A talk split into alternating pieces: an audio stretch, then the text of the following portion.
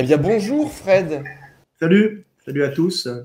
Avec plaisir de te retrouver dans une petite vidéo, petite vidéo aujourd'hui où j'ai l'honneur euh, de t'accueillir pour faire une interview, pour discuter avec toi eh bien, de l'éveil des consciences et euh, de partager un peu plus sur ton travail philosophique, ton travail de penseur, que ton travail d'influenceur musculation ou de professionnel euh, de l'anatomie cette fois-ci. Tu es déjà euh, euh, passé euh, sur Internet, il y a beaucoup d'interviews quand même du, penseur et du philosophe plus que de, du professionnel du, sport et, de la santé. Quelle casquette tu te préfères, toi? Quelle casquette Je fais ce que je dois faire en général. Je suis mon petit bonhomme de chemin pour arriver à enseigner aux hommes ce que j'ai appris sur la vie, tout simplement. Alors au début, ça passe par l'étude du corps, euh, le fonctionnement du corps, la compréhension des systèmes euh, biologiques, hein, puisque je suis un spécialiste en, biomécanique et en morphologie humaine, en anatomie humaine. Hein.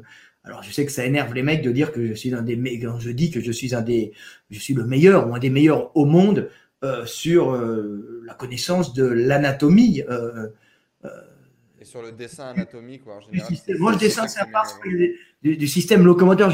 Je, dessine, par exemple, je dessine, j'ai un dessin beaucoup moins euh, facile et aisé qu'un qu'un qu'un Michel-Ange, par exemple, tu vois. Par contre, j'ai un dessin qui se rapprocherait euh, d'un dessin de, Léonard de Vinci. Je dessine comme Léonard de Vinci, qui était moins aisé que Michel-Ange, mais on dessine comme des ingénieurs, si tu veux.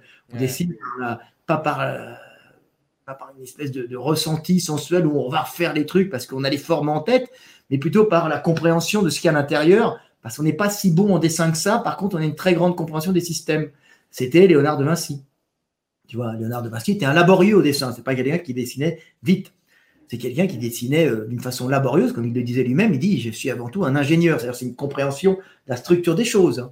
Bah, moi, c'est pareil. Je fais partie de ces gens qui, euh, euh, observent le monde façon émerveillée, qui essaie de le comprendre et qui en tire des analyses grande profondeur. Alors au début des analyses euh, sur la biomécanique, sur l'évolution humaine, puisque évidemment quand on étudie la morphologie, l'anatomie humaine, on peut y voir que des analogies avec nos cousins primates, et puis après on comprend l'évolution quand tu vois la transformation des formes d'un Australopithèque avec euh, un homme. Et puis quand on voit qu'un Australopithèque était encore adapté à grimper, on s'aperçoit que nous sommes une restructuration totale d'un ancêtre euh, quadrupède euh, arboricole en un ancêtre bipède arboricole en un ancêtre bipède de savane qui deviendra plus tard l'homme. Alors tout ça forge notre psychologie aussi, hein, notre physiologie, mais notre psychologie.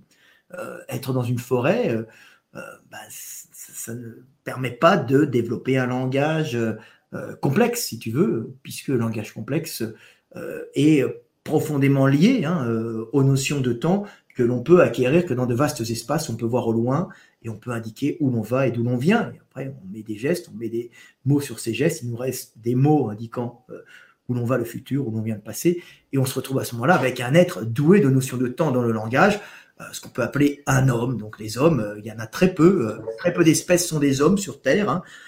C'est pas pour ça qu'ils ne pensent pas au passé ou au, futur, hein, les animaux. Mais avoir des notions de temps dans le langage, bah, nous sommes deux pour le moment sur Terre, jusqu'à preuve du contraire. Bah, on, a les, on a les hommes et les éléphants qui l'ont. C'est pour ça que les éléphants, cette notion de la mort, cette angoisse de la mort, puis ça correspond très bien à leur façon de vivre, qui, est une façon de vivre dans un espace calorique euh, un vaste euh, espace calorique où ils doivent avoir des notions de temps pour revenir plusieurs années après sur un endroit qu'ils ont déjà défriché pour remanger, parce que ce sont des énormes consommateurs d'énergie, tout est lié à l'énergie.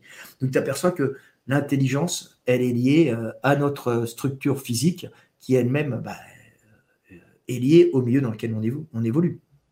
On aura l'occasion dans tous les cas de dire. le, monde génère l'esprit et bon, l'esprit génère le monde. Voilà. Aujourd'hui, c'est des centaines de milliers de livres par, vendus dans, le monde entier. Euh, tu as été traduit dans euh, plus d'une vingtaine de langues, si je ne dis pas de bêtises. Oui. Non, je ne euh, sais plus, mais bah, plein, hein, plein, plein. Là, en Asie, je voyais que j'avais le Vietnam, la Thaïlande qui est arrivé, Vietnam, Thaïlande. Bon, de rien qu'en Asie, pour me marrer sur l'Asie. Tiens, j'ai Japon, Chinois, chinois classique, chinois. alors j'ai le mandarin et le, et classique, deux chinois, Corée, Thaïlande, Vietnam. je dois en avoir d'autres, je ne sais plus, mais bon, j'en ai. Tu vois, déjà en Asie, j'ai ça, tu vois. C'est beau. c'est sympa, tu vois. J'ai même l'Iran en version pirate. Ça fait plusieurs années du coup que tu es présent sur les réseaux et que tu, partages tout ça. Il y a des bouquins qui vont de, euh, de, la séduction et du rapport à la femme, euh, en passant par des bouquins de, musculation, d'anatomie, euh, pour arriver à l'éveil des consciences, qui est un bouquin très complet finalement, qui reprend quasiment l'intégralité, j'ai l'impression, de tes sujets finalement. Oui, oui, ça, et ça a été. Alors, ça, ça reprend l'intégralité de mes sujets avec euh, l'ensemble de mes petits posts que je mets plus ou moins long, d'ailleurs des posts qui font plusieurs pages, hein, sur mes réseaux sociaux et qui sont ensuite euh, classés et euh, classés les uns après les autres par, par mon ami Boris, avec qui je bosse depuis des années, qui classe tout ça hein, d'une façon vraiment intéressante, hein, avec qui je travaille. Alors, qui classe ces textes, et d'ailleurs, là, on, on sort l'éveil des consciences, tu vois, classement a été fait par vous. Mais après, derrière, nouvelle version. Normalement, c'est une version qui aurait, euh, s'il avait repris le même format que l'ancien, tu vois, c'est une version qui aurait euh, à peu près 800 euh, pages. Mais la nouvelle version qu'on voit derrière, c'est juste, elle n'est pas encore imprimée, mais on a déjà quasiment tout fini. par le y a Steve Elena qui a refait la maquette et on a réussi à caser. L'ancien avait 500, 530, donc le nouveau aurait 800 et quelques, mais on a réussi à caser les 800 et quelques dans 600 et quelques pages grâce au travail de maquettiste de Steve Elena avec qui je bosse. Voilà.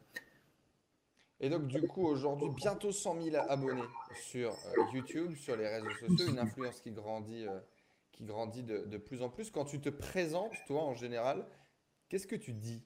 Comment je, en, général, je ne me présente pas parce que c'est très dur à se présenter en France. Euh, les, mecs connaissent pas. Je n'ai pas un métier classique, je ne rentre pas dans les normes dans ou dans la convenance française. Bon, dans les cases dans les cases, donc euh, je ne suis pas euh, diplômé pour un Français, euh, alors qu'en vérité j'ai fait de nombreuses formations et j'ai des, j'ai des comment dire des prix d'État puisque j'ai le Grand Prix de technique et pédagogie remis par le ministre. Donc j'ai, eu un, chèque à l'époque qui était un chèque de je sais pas ça faisait combien 6, 2, 3, 4, 5 000 euros, je pas l'équivalent d'une bonne somme d'argent maintenant. Hein.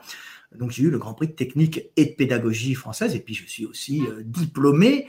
Euh, j'ai quand même des diplômes. J'ai le diplôme de secouriste et de secouriste réanimateur et j'en suis particulièrement fier, si tu veux. C'est des diplômes, mais à part ça, je n'ai pas de diplôme. Ceci dit, euh, j'ai fait 9 ans les cours de beaux-arts de morphologie avec mon professeur Jean-François Debord, d'ailleurs qui n'est pas mort, qui est encore en vie, qui est un un vieux monsieur extrêmement intelligent, euh, qui était le meilleur anatomiste.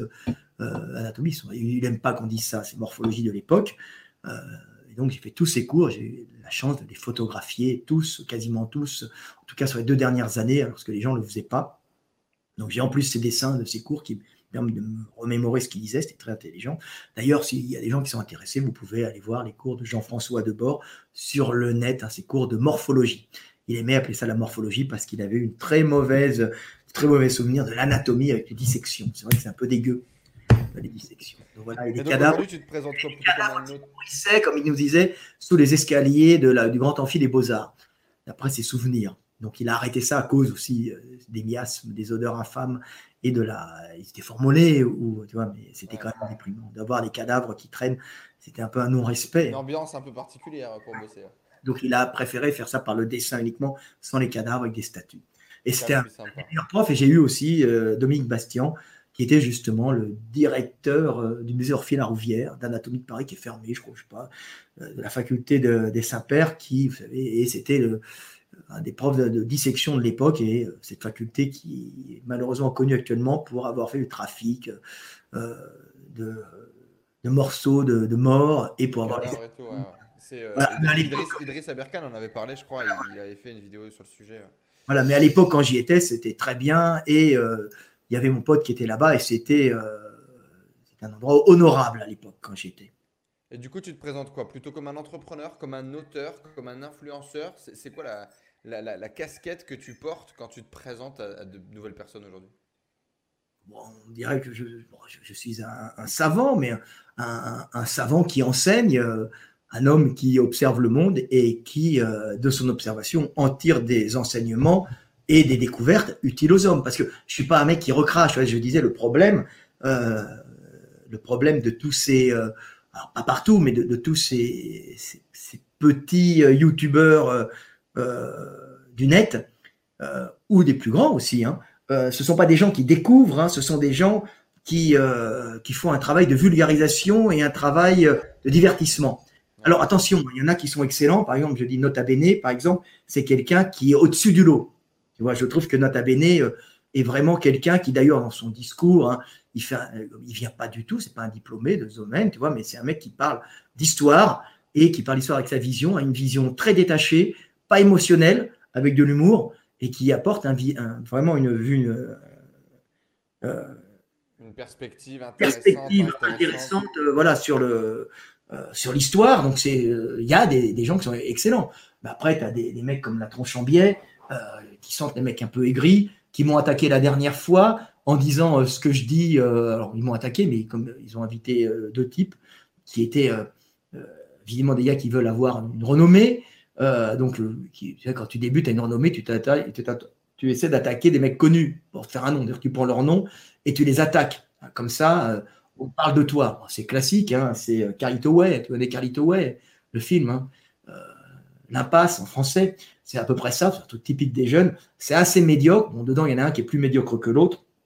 Donc, ils essayent d'attaquer. Et le pauvre, la tronche en biais, a essayé de m'attaquer parce qu'il me prend pour un facho. Alors, les fachos me prennent pour un mec d'extrême gauche. Et euh, les, mecs d'extrême gauche, je pense que la tronche en biais, me, prend pour un facho. Bon, c'est un, c'est triste. Et donc, euh, le seul truc qu'ils pouvaient faire, c'était euh, je fais de la philosophie de caniveau. Bon, déjà, c'est ce que tu dis, toi, c'est de la philosophie de caniveau. Hein, toi, tu fais juste de la vulgarisation. Moi, je fais de la recherche et des découvertes. D'ailleurs, ceux qui me suivent, d'ailleurs, si tu me suis, tu peux voir que j'ai annoncé pas mal de découvertes scientifiques avant d'avoir les papiers dans les, dans les magazines, puisque euh, je ne suis pas dans un carcan universitaire qui m'oblige à avoir 36 données pour, pour pouvoir euh, euh, assurer mes propos. Je me permets de ne pas le faire, si tu veux. Et comme j'utilise les lois physiques du monde pour raisonner, la chance que je tombe faux est très faible puisque je ne m'égare pas dans des raisonnements qui seraient en dehors des lois physiques du monde. C'est ça que les mecs comprennent pas. Dire, euh, quand je dis un truc, je je sors pas de mon cul, mon gars. Il y a des lois physiques qui sont euh, indéboulonnables, tu vois, qui sont euh, constantes, jusqu'à preuve du contraire, c'est constant, tu vois. donc. Ouais, notamment dans le premier première phase de Covid, etc., première phase de confinement. As vu que j'ai tout expliqué, j'ai expliqué tout ce qui allait arriver. live en essayant de euh, bah, d'analyser, de récupérer les informations et de, de, faire des. des vu les analyses que j'ai sorties. Tous les mecs m'appellent, tu avais tout dit. Vitamine D, apprendre, euh, luminosité, euh, confiner les gens, ça pose un énorme problème. Bah, c'est pas maintenant parce que là ils ont encore les, le vitamine D, mais de, de, baisse de vitamine D, tu vois, ça pose des problèmes. J'avais expliqué que les mecs bah, se contaminaient dans les métros, essentiellement dans les transports en commun. On avait dit que les masques étaient extrêmement importants, mais importants pas à l'extérieur, hein, importants dans les lieux où il y a beaucoup de gens et pas importants pour la personne qui vient, qui rentre dans un magasin, important pour les gens qui travaillent dedans et qui reçoivent une charge virale permanente. Tu vois, c'est des, par exemple, pour les soignants, tu vois. Bon, après, c'est vrai que quand tu rentres dans un lieu clos, tu es obligé. On avait parlé du virus, euh, justement, avec le, euh, son développement avec le froid. Je suis le premier à avoir expliqué c'est idiot à dire que ce virus est un virus saisonnier. Je sais que c'est un virus saisonnier, mais le principe des virus saisonniers, c'est des virus qui ont plus de 100 millions d'années, c'est-à-dire qui sont adaptés aux vertébrés à sang chaud dans les zones du Nord. Tu comprends? Donc ça, je suis un des premiers à avoir l'expliqué. Tu as l'impression d'avoir des idiots derrière. Tu vois, j'y attendais, les gars. Euh, J'ai dit, euh, au mois de... Euh, dès que vous allez avoir l'automne, ça va revenir. Mmh, mmh. C'est normal, ça revient pas, et ça revient parce qu'il fait froid et ça, accélère sa réplication parce qu'il fait froid, pour la bonne raison que, en général, quand il fait froid, les vertébrés à sang chaud sont épuisés parce que c'est l'hiver, on vient la fin de l'hiver. Donc, mais ça commence en automne. En automne, ils sont en forme. Et comme c'est des processus chimiques, euh, les virus, euh, qui sont, c'est la vie en vérité, puis c'est un code génétique, hein, même si euh, ça ne produit pas sa propre énergie, c'est, c'est la vie quand même. Donc, c'est un code de réplication qui, où ça s'accélère quand il fait froid, euh, pas parce que ça aime le froid, parce que le froid indique souvent une baisse du système immunitaire des vertébrés à sang chaud. Donc, comme la nature cherche l'efficience, je veux dire, tu n'as pas intérêt à accélérer ta réplication l'été quand les individus ont un système immunitaire au top parce qu'ils sont gorgés de soleil, de vitamines, et leur corps n'a pas à lutter contre des, températures. Alors bon, maintenant on a chauffage central, mais encore régi par ce, genre de choses.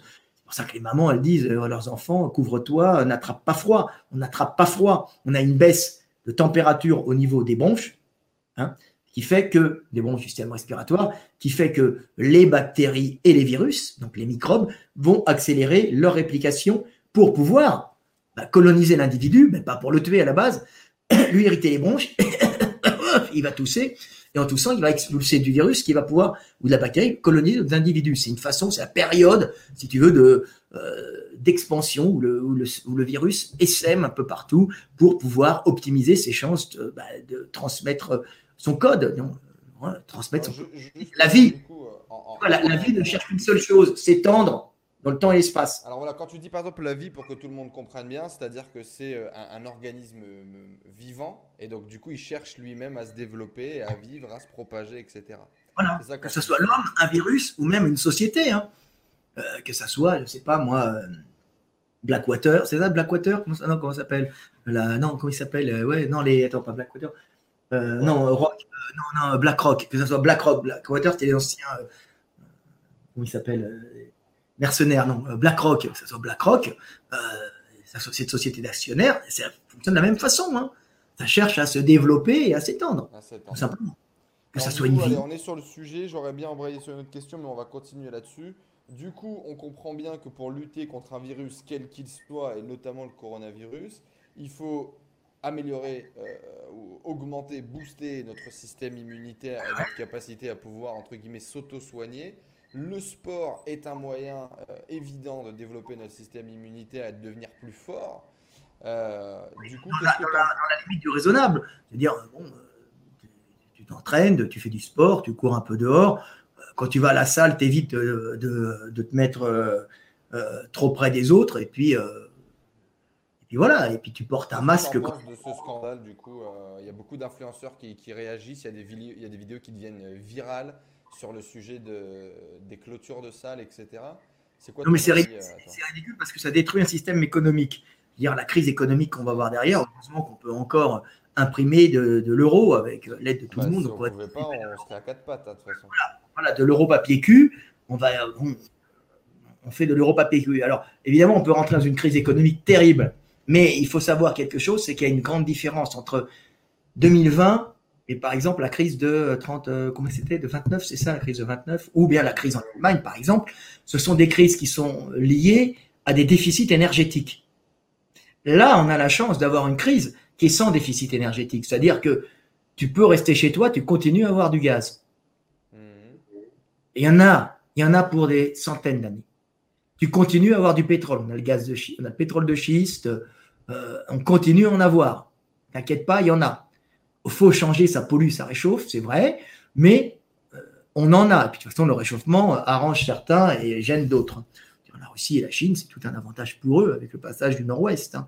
Et puis, euh, le Canada et, la Russie vont être très, très contents euh, parce que ça va faire des terres cultivables au nord au lieu d'avoir ben, de la terre gelée. Tu comprends? Mmh. On va pouvoir faire pousser des pois et puis, je sais pas moi, de la luzerne et du et des, euh, du cacha, là, du, sarrasin, je sais pas, et, puis des soja modifiés. Euh. On va pouvoir l'exploiter, c'est mieux que la terre gelée. Donc il y en a qui vont s'en sortir. Donc, les Russes vont le faire exploiter par des petits Chinois, je pense. On va pas les gêner.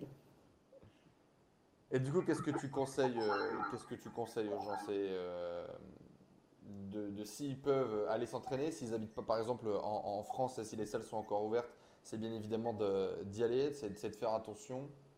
Bah, c'est pas, pas, ça, c'est que maintenant ils sont enfermés chez eux comme des prisonniers. D'un autre côté, ils ont, voté, ils ont voté Macron, tu vois. Bon, on infantilise le peuple français. Euh, après, tu comprends un peu le gouvernement, vu qu'ils n'ont pas fait du tout ce qu'il fallait la première fois. Euh, l'épidémie s'est développée parce qu'ils ont dit des conneries sur les masques qui n'étaient pas importants. Non, les masques, c'est important. Mais c'est pas important euh, dans, partout. Je dire, forcer des gens à des masques dans la rue, à la campagne, vous êtes des malades. Je veux dire, ça sert à rien. non, mais j'étais le premier à dire que c'était utile, que c'était honteux les masques, c'est très important quand tu rentres dans les lieux clos. Et surtout pour éviter de postillonner à la gueule des postillons pleins de Covid si tu es malade. Et Puis comme il y a plein de mecs qui sont atteints du, qui, sont pleins de Covid et qui n'ont aucun symptôme, tu vois, beaucoup de jeunes, bah, qu'est-ce que ça fait? Euh, bah, Ça fait que si tu as un vieux qui passe, il y passe, tu vois. C'est le problème. Le problème, voilà, le, problème, c'est ça. Donc, il faut respecter les gens. Puis si tu as un obèse, euh, bah, s'il a une, euh, s'il tousse un peu, puis il, se retrouve avec une, une insuffisance respiratoire légère, bah, ça va vite s'aggraver sur un obèse, puisqu'un obèse, c'est un gros corps. Donc, ces petits poumons, ça doit irriguer un gros corps plein de gras. Et puis, euh, s'il n'arrive pas à irriguer euh, son corps, ben, comme il, va commencer par irriguer son corps plein de gras, ben, il va vite tomber en déficit euh, en hypoxie au niveau du cerveau, des organes, et puis il va mourir. Parce que il va manquer très, plus vite, un obèse manque plus vite d'oxygène qu'un maigrichon. Tu vois? J'aimerais faire... du coup, avant de rentrer dans, dans, le sujet de notre éveil de, de conscience, j'aimerais comprendre un peu ce qui a construit finalement le Frédéric Delavier qu'on connaît aujourd'hui. Euh, qu'est-ce qui t'a amené finalement à, vivre de ton contenu, de ton éducation, de tes enseignements, à, vouloir partir comme ça? Tu étais quel type d'enfant, toi? Quand tu étais gosse, c'était quoi tes rêves de gosse? C'était quoi ta... Comment tu étais euh, Objectivement, j'ai pas beaucoup changé. Hein. J'ai l'impression d'être resté le même. Tu sais, on dit, euh, j'ai un, adulte néoténique, comme ils disent, la néoténie, tu sais, comme les axolotes. C'est-à-dire qu'on reste un enfant adulte et on a avec la capacité de se reproduire. Mais oui, ça veut dire que je, continue à m'émerveiller du monde et à m'interroger sur le monde. Alors bon, je suis un peu réactif comme un enfant. Des fois, je suis assez sensible. Euh, sensible, oui, en, extérieur, parce que le fond est assez dur, très mou à l'extérieur, très dur à l'intérieur. Euh, tu vois, un peu comme le Klug dans Le Père Noël est une ordure pour les gens qui connaissent. Tu vois Pour ceux qui ont les euh, oh, Voilà, ceux qui ont des références. Je suis très mou à l'extérieur, très dur. On ne te voit plus. Ouais, j'arrive. voilà, tu as aspiré une cigarette.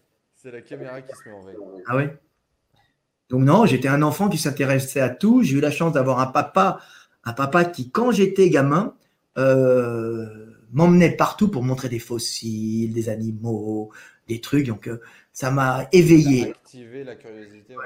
regarde le ciel, tout ça, regarde les étoiles, me parlant comme un adulte. Donc, j'ai eu un papa qui, euh, qui a été un papa exceptionnel quand j'étais petit et qui est devenu un gros con. Mais bon, il me reste quand même une base de papa exceptionnel au début. Les gens changent. Hein. Euh, c'est ça. Donc, et donc, du coup, ça a activé ce côté curiosité. Est-ce que tu avais des rêves, toi? Est-ce que tu imaginais quand je grand, je veux faire ça? Quand je serai grand, je veux être ça? Bah, euh, je, me, voyais quand j'étais euh, jeune en, dictateur gentil. C'est particulier, c'est un peu paradoxal. Je me voyais bien euh, parce que l'injustice me gênait, comme beaucoup d'enfants. J'ai toujours été extrêmement droit. Hein. Je pense que pas dire que j'ai fauté beaucoup dans ma vie. Je suis quelqu'un d'extrêmement droit, euh, contrairement à ce qu'on compte sur moi. Je ne bois pas, je ne fume pas, euh, je ne vole pas, je paye mes impôts en France, je ne me drogue pas. Hein. Je ne dis pas que j'ai jamais pris de, puisque j'avais dit une fois j'ai déjà pris des stéroïdes quand j'étais plus jeune, donc j'ai pris des stéroïdes quand j'avais euh, de 23 à 25. Mais, mais après avoir fait des oui, après avoir fait des compétitions, c'est-à-dire que je euh, je voulais pas aller en compétition euh, lésant quelqu'un qui était naturel. Donc j'ai essayé, puis là je me suis aperçu que les mecs prenaient beaucoup de force puisque je suis passé de 150 en coucher, en compète. Hein. J'avais déjà fait plus, 160 euh, junior, mais j'avais pas validé en compète à 10 fois 150 en l'espace de euh, d'un mois et demi, tu vois, un truc comme ça, non de, de 3 mois. Tu vois, tu vois, tu vois la progression, 150, 150, C'est magique. Voilà, c'est magique. Puis tu perds ton gras, tu deviens balèze, puis bon, bah, je fais devant. Puis le problème, c'est que euh, oh, j'ai pris tout ce que je trouvais. Puis le problème, c'est que c'est indépendant. J'aime pas être dépendant. Donc, tu vois, j'ai arrêté. Ça m'intéresse pas. Euh, c'est ça ne m'intéresse pas. tu vois, le, fait de. J'aime pas. C'est pas. C'est pas les effets. Hein. C'est la dépendance qui me gêne. Pas les effets des stéroïdes et J'aime pas dépendre de quelque chose. Il y avait Donc, euh, une certaine forme d'addiction au résultat finalement? Non, j'ai aucune addiction, mais dans la vie, j'aime pas dépendre. j'ai toujours eu peur de manquer et en même temps, je ne veux pas dépendre, tu vois, pour, euh, euh, pour m'écrouler quand, quand, je manque. Donc, mais on est tout le temps dépendant. Donc, j'essaye de limiter mes, mes besoins. contrairement à ce que pensent les gens, non, j'ai pas d'énormes besoins, je rien. Donc, je me drogue pas, je fume pas. la dernière, la dernière piqûre que j'ai prise, c'était il y a 28 ans, tu vois. Donc, euh, j'en ai pris. J'en ai justement de, Non, mais j'aime bien dire parce que de toute façon, j'en avais parlé. c'est une expérience de moins de deux ans, tu vois. donc, essayer. Bon, après, on dit euh, shooter un jour, shooter toujours, si ça te fait plaisir. Ceci dit, bon, bah, tu vois, le mec qui va se prendre une biture quand il est jeune et qui boit de l'alcool quand il est étudiant deux ans, bon, bah, si on dit qu'il est alcoolique 50 ans après, vous faites ce que vous voulez, les mecs. Hein. Non, mais c'est la référence, tu vois. Alors qu'il y en a, ils en prennent tout le temps. Je veux bon, bah, s'ils en prennent tout le temps, le problème, c'est que c'est la dépendance, tu vois. Les mecs, ils, ont, ils, sont, ils se font un physique euh, lié aux stéroïdes et s'arrêter pour ce physique, c'est très, très, très, très, très gênant. Très compliqué aussi. C'est compliqué psychologiquement. Émotionnellement, psychologiquement, ouais. C'est Rob, je pense, qui avait fait des vidéos de, euh, de mecs qui assumaient et qui parlaient de ça, de leur transformation physique, surtout leur transformation mentale. Et, euh, et, les mecs qui euh, disaient, ben voilà, en gros, moi j'ai le corps de mes rêves en m'entraînant très peu et en mangeant ce que je veux. Qu'est-ce que tu veux de plus, quoi, en gros? Voilà. Psychologiquement. non, mais après, tu leur jettes pas la pierre, ils font ce qu'ils veulent. Mais il faut savoir que c'est quand même une dépendance. Après, il y a des mecs qui n'ont rien à foutre. Ils disent, oh, bon, moi, ça me fait plaisir d'être comme ça. Si j'ai envie d'en prendre, j'en prends. Je dis, mais chacun son, son truc. Tu vois, mais euh, après, le problème des Français, c'est. Euh, je regardais les youtubeurs un peu parce que ça fait. après cette histoire Marvel, je me suis intéressé un peu au fit game. Je ne m'intéressais pas du tout avant.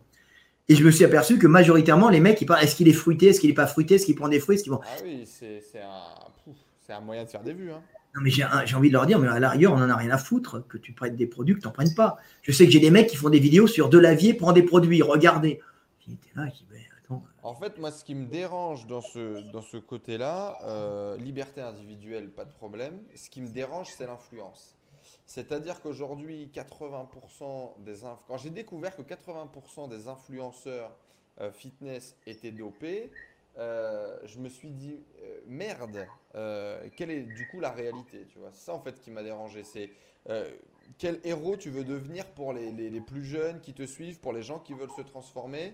Et du coup, la majorité des gens te vendent un physique, te vendent un programme, te vendent un coaching basé sur le résultat qu'ils sont sans te donner tous les éléments, tu vois. C'est comme hmm. dans d'autres domaines, hein, dans l'entrepreneuriat. Mais le problème, c'est qu'ils ne peuvent pas te donner tous les éléments. autrement, ils vont se faire euh, attaquer par la justice puisque c'est interdit par la loi. Bah, bien sûr. Bah, ils ne peuvent pas se permettre. Donc, euh, ils vont. Ils en jouent aussi. On est d'accord, frère. Ça, ça Et ils bien. Voilà. Bah, je ne sais pas si ça les arrange parce que les mecs en font un business. C'est peut-être mieux de gagner sa vie en étant influenceur fitness, musclé avec les anabos, euh, qu'aller trimer euh, dans un boulot que t'aimes pas. Je ne sais pas, moi, ranger les caddies, tu vois. Je ne pas le mec qui range les caddies, mais tu ne peux pas lui en vouloir. Je veux dire, la, la la fatigue exercée par un métier que t'aimes pas en te levant le matin et tout est peut-être plus grande que le fait de prendre des produits, de montrer des muscles qui sont ok en partie artificiels, il y a le travail quand même derrière, mais en partie artificiel et qui permettent de vivre. Donc tu peux pas leur jeter la pierre non plus vu que c'est interdit. Maintenant, le problème par rapport à ça, ça serait plutôt le point de vue philosophie, tu vois. C'est-à-dire justement, on va y venir justement après et, à cet homme libre et est-ce que cette personne est vraiment libre à partir du moment où elle est obligée de mentir, elle est obligée d'effacer une partie de la vérité pour, tu vois? C'est le problème. C'est le problème. C'est le problème identitaire, selon moi, qui est derrière. Oui. Voilà. Alors bon. Euh, euh, non, je te dis, en fait, quand, j'ai découvert ça, du coup, au début, un petit peu surpris. Euh, du coup, j'ai aussi remis un peu mes perspectives d'un point de vue sportif, parce que bon, je fais un peu de sport en parallèle. Et puis derrière, j'ai découvert la même chose dans plein d'autres domaines, en fait. C'est-à-dire qu'en fait, depuis des années, euh, par exemple, des, écrivains, par exemple, un, auteur qui, est une de tes facettes, une de tes casquettes importantes. Euh, du jour au lendemain, euh, tu, peux, tu peux devenir auteur best-seller aujourd'hui. La vraie question, c'est quel est ton budget? Si tu as énormément d'argent, même si tu écris de la merde, tu peux faire suffisamment de ah publicité pour faire bouffer tes bouquins à quelqu'un, devenir du coup auteur best-seller et, et, profiter de cette autorité. Et je me suis ouais, mais bon, ça ne va, pas durer. Bon, ça va pas durer. Je veux dire, euh, tu vas faire de l'argent. C'est un marchand de tapis, quoi. Il suffit d'avoir euh, les télés et les mecs qui te vendent, et puis tu vas vendre des millions d'exemplaires. Bon, c'est pas des millions parce qu'il ne faut pas exagérer, mais on va dire des centaines de milliers d'exemplaires. Mais en tout cas, déjà quelques milliers, quelques centaines de milliers, ça peut te permettre de rentrer sur un marché avec directement une autorité. Quoi. Vu que le livre est quelque chose qui rapporte énormément, puisque le coût d'un livre tiré à 100 000 exemplaires, il va te revenir à 2 euros le livre, tu vois, de 3 euros, parce qu'ils en tirent beaucoup. Donc évidemment, euh, s'il fait 10 euros par livre et qu'ils en vendent 100 000, tu vois, euh, tu calcules, ça fait un million d'euros. Donc c'est as, très très vite des gros bénéfices pour les maisons d'édition et les auteurs. Tu vois, euh, quand un mec comme Welbeck fait son livre, il va toucher 3 euros par livre, par exemple, je sais pas. et puis il en vend 100 000. Les mecs disent qu'ils en font 300 000, ça n'est pas vrai, mais il en vend 100 000, ben 100 000 à 3, il se fait 300 000 euros dans l'année, ou 400 000, tu vois. Euh, ceci dit, Welbeck le mérite, parce que c'est un, c'est un mec qui a réussi à passer entre les mailles du filet, c'est-à-dire qui a réussi à être promu euh, par euh, ben, le système, euh, tout en étant quelqu'un qui dénonce le système réellement sans, sans léchage de sans les sans léchage de et sans, cirage de pompe. Donc c'est exceptionnel. Donc bravo Welbeck parce que c'est très rare la description qu'il fait sur la France, c'est formidable. Hein. Euh, dire si moi je suis par rapport à ses valeurs Voilà, si moi je suis le plus grand philosophe euh, français actuel, si c'est pas mondial, Welbeck est de son côté le plus grand romancier français actuel. Tu vois, c'est un Proust. Tu vois, il y en a des comme ça. Donc euh, je dis bravo. et donc du coup, tu voulais devenir dictateur euh, positif, dictateur bienveillant. Euh, finalement, quand tu commences à grandir un peu et qu'il faut choisir un métier, euh, mm. ça va être quoi qui va te venir Comment est-ce que tu vas te développer? Quand j'ai découvert la médiocrité de la politique, alors je n'ai pas fait de politique, mais je les vois à petit niveau parce que les mecs commençaient à me prendre pour un politique. Et quand j'ai vu que n'importe quel parti politique, hein, qu'il soit d'extrême gauche ou d'extrême droite, du centre, hein, du centre gauche ou centre droit, c'est des organismes où, à l'intérieur, les individus se bouffent entre eux pour devenir le leader. Et en fin de compte, ils perdent leur vision idéaliste d'arranger le monde, hmm. voilà, pour essayer de monter, monter au sein d'un parti et, euh, et à ce moment-là devenir l'élu, l'élu d'un peuple de moutons en vérité. Donc, quand j'ai vu la médiocrité des politiques français, alors il y a des, des pays où ça se passe pas tout à fait comme ça, je me suis dit, c'est de la merde. Je veux dire, il y a un truc qui est au-dessus de la politique, c'est le philosophe. Et là, j'ai dit, maintenant, je suis philosophe, parce que le philosophe, il influence les hommes dans sa globalité, et il ne fait pas la pupute, comme diraient nos amis canadiens, pour essayer de se faire élire. Dire, tu prends ce que je te dis ou tu prends pas. Je le fais pour toi, je le fais pas pour moi. Alors moi, j'ai de la chance, hein, c'est comme dans euh, Game of Thrones, hein, c'est comme comment il s'appelle, euh, merde, son nom Martin. Hein. c'est très beau quand vous lisez Game of Thrones, c'est un chef-d'œuvre qui il y, a le petit Jon Snow euh, qui, qui, va là. J'aime bien faire des références comme ça, qui va dans, au, camp, euh, au camp en dessous du mur, là, comment il s'appelle, tu dois connaître euh, Black, je sais pas quoi, là, je me souviens plus. Il va, Comment il s'appelle bah, c'est les, les, les, protecteurs du mur, mais du coup, il s'appelle. Voilà, l'ordre noir, l'espèce d'ordre noir qui ne doivent pas se reproduire et tout. Et lui, en général, c'est des, ils prennent ça dans les prisons, des gamins qui erraient dans, sur la route pour en faire une espèce de caste de, de défense qui est là-bas, et puis lui, il commence à se battre comme ça, tu vois, il écrase les, autres qui veulent l'attaquer, tout simplement parce que il a une formation là-dessus, tu vois. C'est tout. Donc tu as une formation qui te permet de réussir. Alors moi, si j'ai cette possibilité d'être libre, c'est pas que je suis supérieur aux autres hein, et de dire et de, ne pas fermer et de, euh, de ne pas fermer ma gueule.